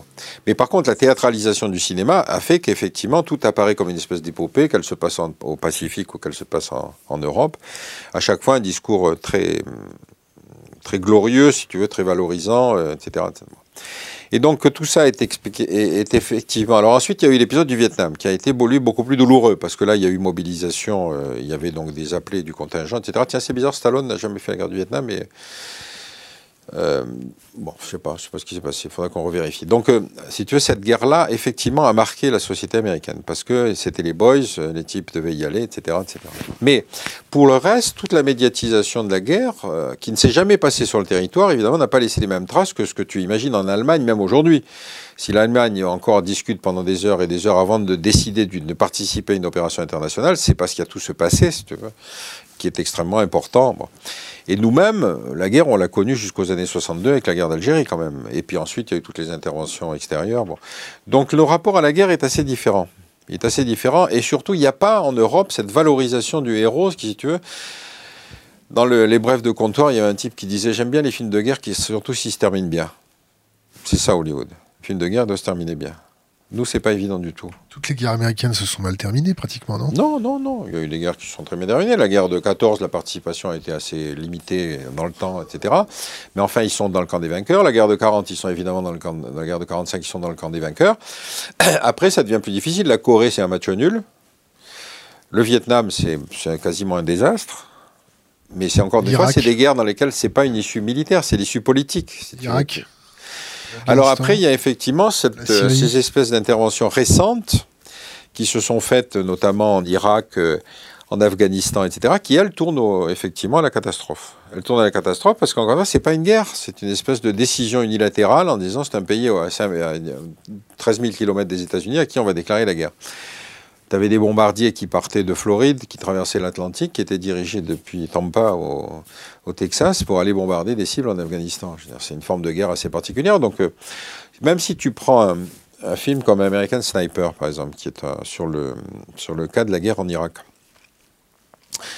Clint Eastwood non plus n'a pas fait la guerre. Tiens, je sais pas pourquoi. Il était trop jeune pour la guerre de 45 et il était trop vieux pour la guerre du Vietnam. Donc, euh, le American Sniper, c'est l'exemple même de la construction d'un héros dans lequel on prend un individu qui a existé, qui s'appelait Chris Kyle, qui était un sniper. Un sniper, ça veut dire que c'est un type qui est installé en haut des Champs-Élysées, tue quelqu'un qui est en bas des Champs-Élysées à peu près, hein, pour te donner l'idée de la distance. Donc c'est un type qui fait pas la guerre. C'est pas un type qui enfonce une baïonnette dans le ventre d'un ennemi. Donc ce type qui soit pas traumatisé. Alors il a été traumatisé parce que je crois qu'il a revendiqué 250 morts côté, côté irakien, mais en fait il n'y en a reconnu que 165. Donc il y a eu une profonde injustice. Ce type retourne quatre fois en Irak. Quatre fois en Irak, ça veut dire qu'il s'emmerde chez lui quand même, parce qu'il a une femme, il a des enfants. Mais comme on le dit dans le film, comme on le dit dans le film, en fait sa famille peut attendre, tandis que le pays non. N'oublie pas ce discours important. Et donc, ce type, donc Clint Eastwood fait un film qui est une espèce d'héroïsation de ce personnage, dont la partie la plus intéressante n'est pas traitée dans le film. C'est-à-dire qu'une fois qu'il rentre définitivement d'Irak, donc il va s'occuper d'autres combattants américains qui, eux, souffrent du syndrome post-traumatique. Le syndrome post-traumatique, c'est le syndrome des combattants qui ont connu la guerre et qui ne rentrent pas entiers de, leur, de cette guerre. Et il va s'en occuper en les emmenant dans des stands de tir. Et puis il y en a un qui devait probablement en avoir marre d'entendre Chris Kyle raconter sa version de la guerre, c'est-à-dire cette guerre que je t'ai expliquée. Eh ben, il l'a tué. Il l'a tué dans le centre de tir. C'est-à-dire que toute cette partie-là, qui est quand même la confrontation entre le mec qui a connu le choc des combats et celui qui ne l'a pas connu, n'est pas traitée dans le film. Bon, je sais pas, je sais pas pourquoi ça a été oublié. Est-ce que tu trouves que les journalistes refont euh, remonter suffisamment le, ce fameux choc des combats auprès de la population? Ben, D'abord, c'est pas leur fonction. Ils essayent de le faire, mais ils sont pas toujours en première ligne. Hein. C'est pas c'est pas leur vocation. Ils essayent aussi fréquemment de le faire et ils sont souvent euh, plus, euh, comment dire. Je crois qu'ils essayent, si tu veux, d'être assez objectifs, aussi objectifs que possible. la question, c'est encore une fois, c'est que tu peux pas vivre la guerre, tu peux pas vivre la guerre du côté de Daesh. Jamais Daesh n'a accepté qu'un journaliste. Si, il y en a eu un, si, a un type qui a fait, qui a couvert la guerre du côté de Daesh, qui est un Anglais. mais qui a participé plus à des films de propagande qu'à de la réalité. C'est-à-dire que chacun, chacune des propagandes se confrontait. Et effectivement, euh, Daesh a d'ailleurs très bien conçu sa propre propagande, puisqu'ils ils ont été capables de produire des films qui reprenaient les codes américains, d'ailleurs, pour les retourner, pour mobiliser, pour recruter des jeunes qui, justement, avaient été formés dans ces jeux vidéo et dans cette euh, production cinématographique, où cette fois, le héros n'était plus l'américain, mais c'était au contraire le, musulman radical. Donc euh, il y a eu effectivement... Euh, les journalistes sont pris au milieu de tout ça, c'est-à-dire qu'ils sont pris par deux propagandes différentes et ils essayent, je crois en tout cas pour euh, la plupart d'entre eux, de garder la tête hors de l'eau. On en est où avec le, risque terroriste en France? Ben, Le risque terroriste, il a changé de nature puisque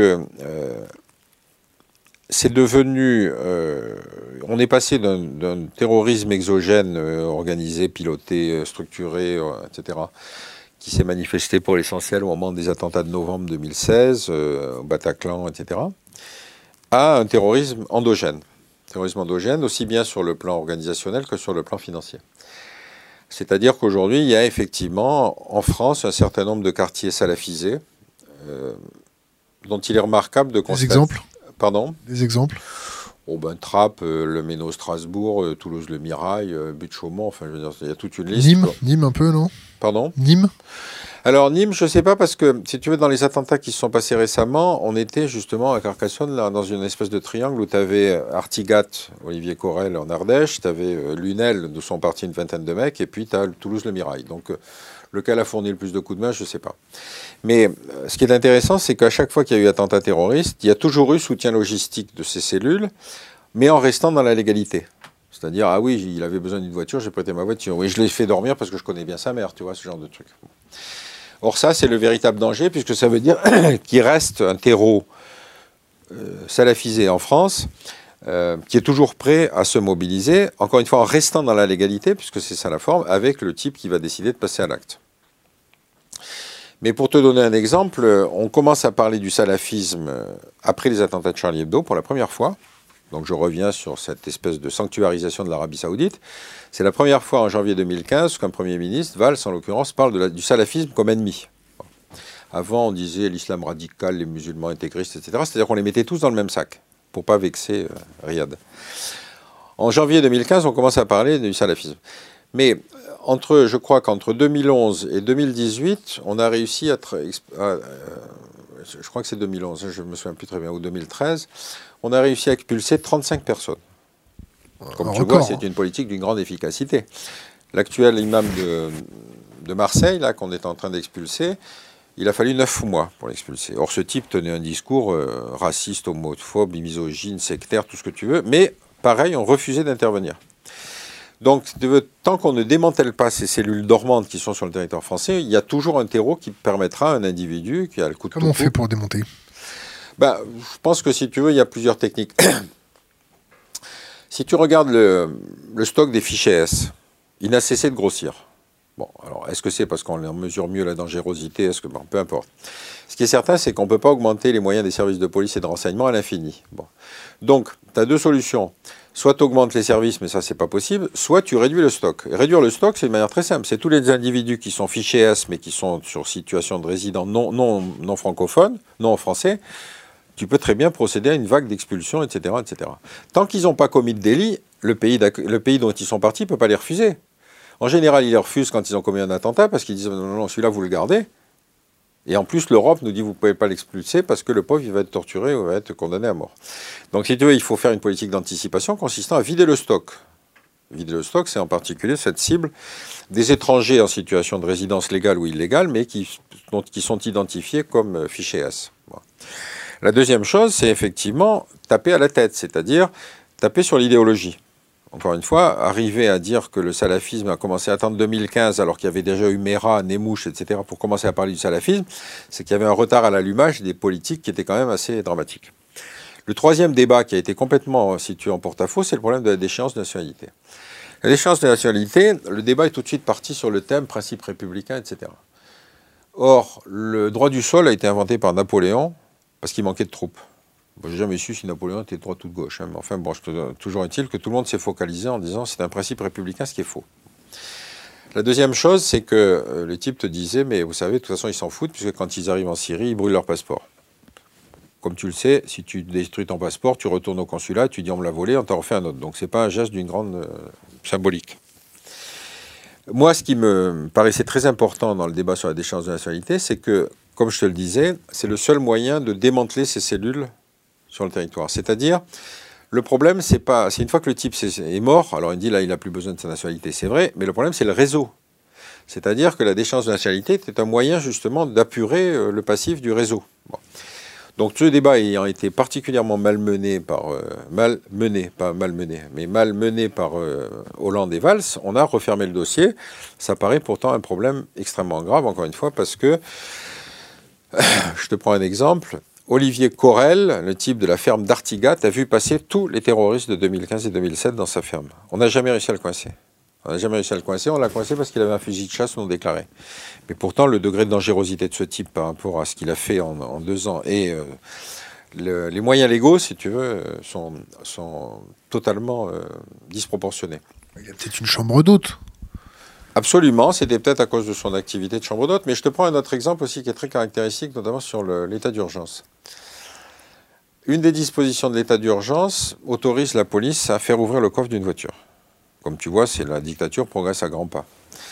L'attentat à Notre-Dame, les trois folles, là, si tu veux, avaient déstocké des bonbonnes de gaz dans le coffre de la voiture. Si on n'avait pas été dans l'état d'urgence, le policier aurait été obligé d'appeler une fourrière qui aurait tracté la bagnole pour l'amener dans une fourrière pour ensuite, sous l'autorité du juge, arriver à ouvrir le coffre. Comme tu vois, nous ne sommes pas en situation de dangerosité absolue.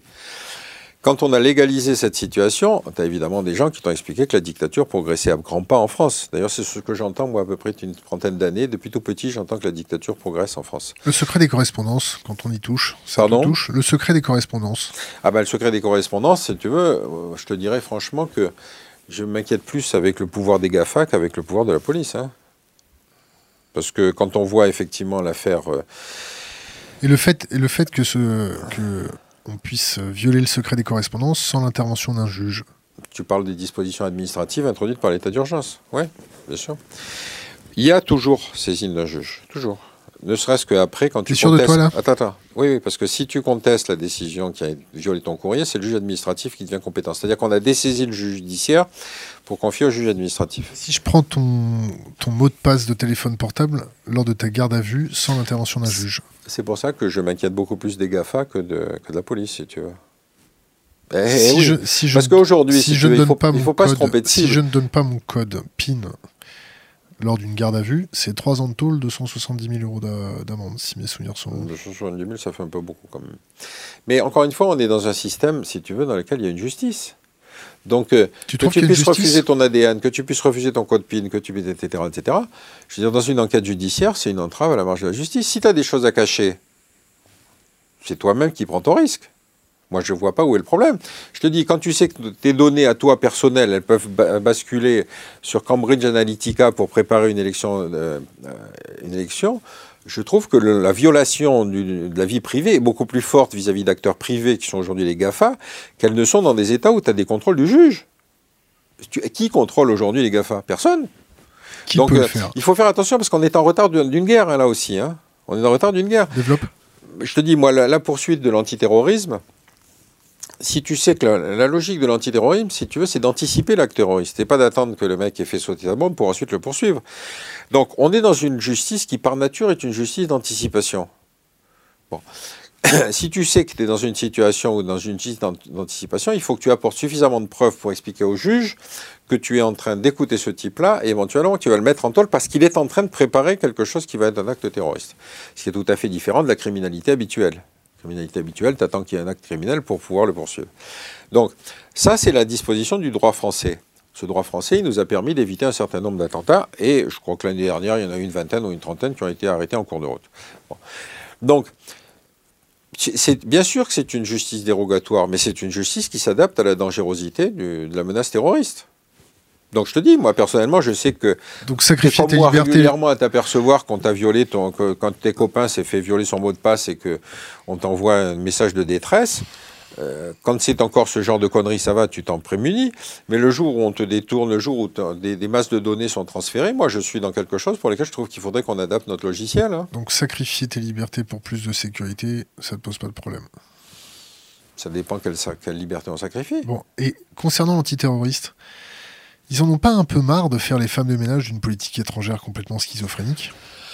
Oui, mais ça, si tu veux, ça s'est déclenché après le 11 septembre. C'est-à-dire, Bush nous a fait un coup assez extraordinaire. Euh, il a déclenché la Première Guerre mondiale contre des concepts.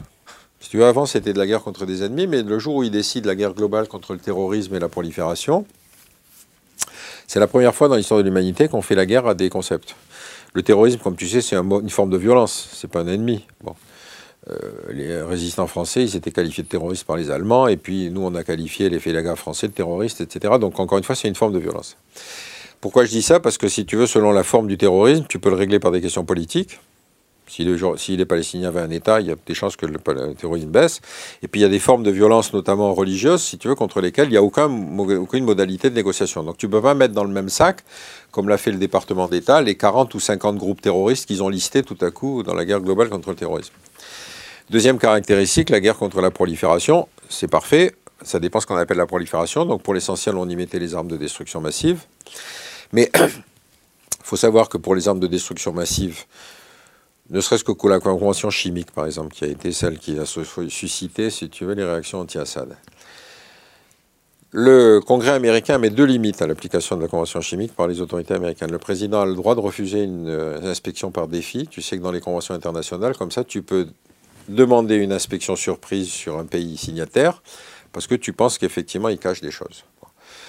Donc le président américain a le pouvoir de refuser une inspection par défi, parce qu'on dit que c'est parfois du secret industriel. Et deuxième chose, il a le pouvoir d'interdire que les échantillons prélevés so- sortent des États-Unis.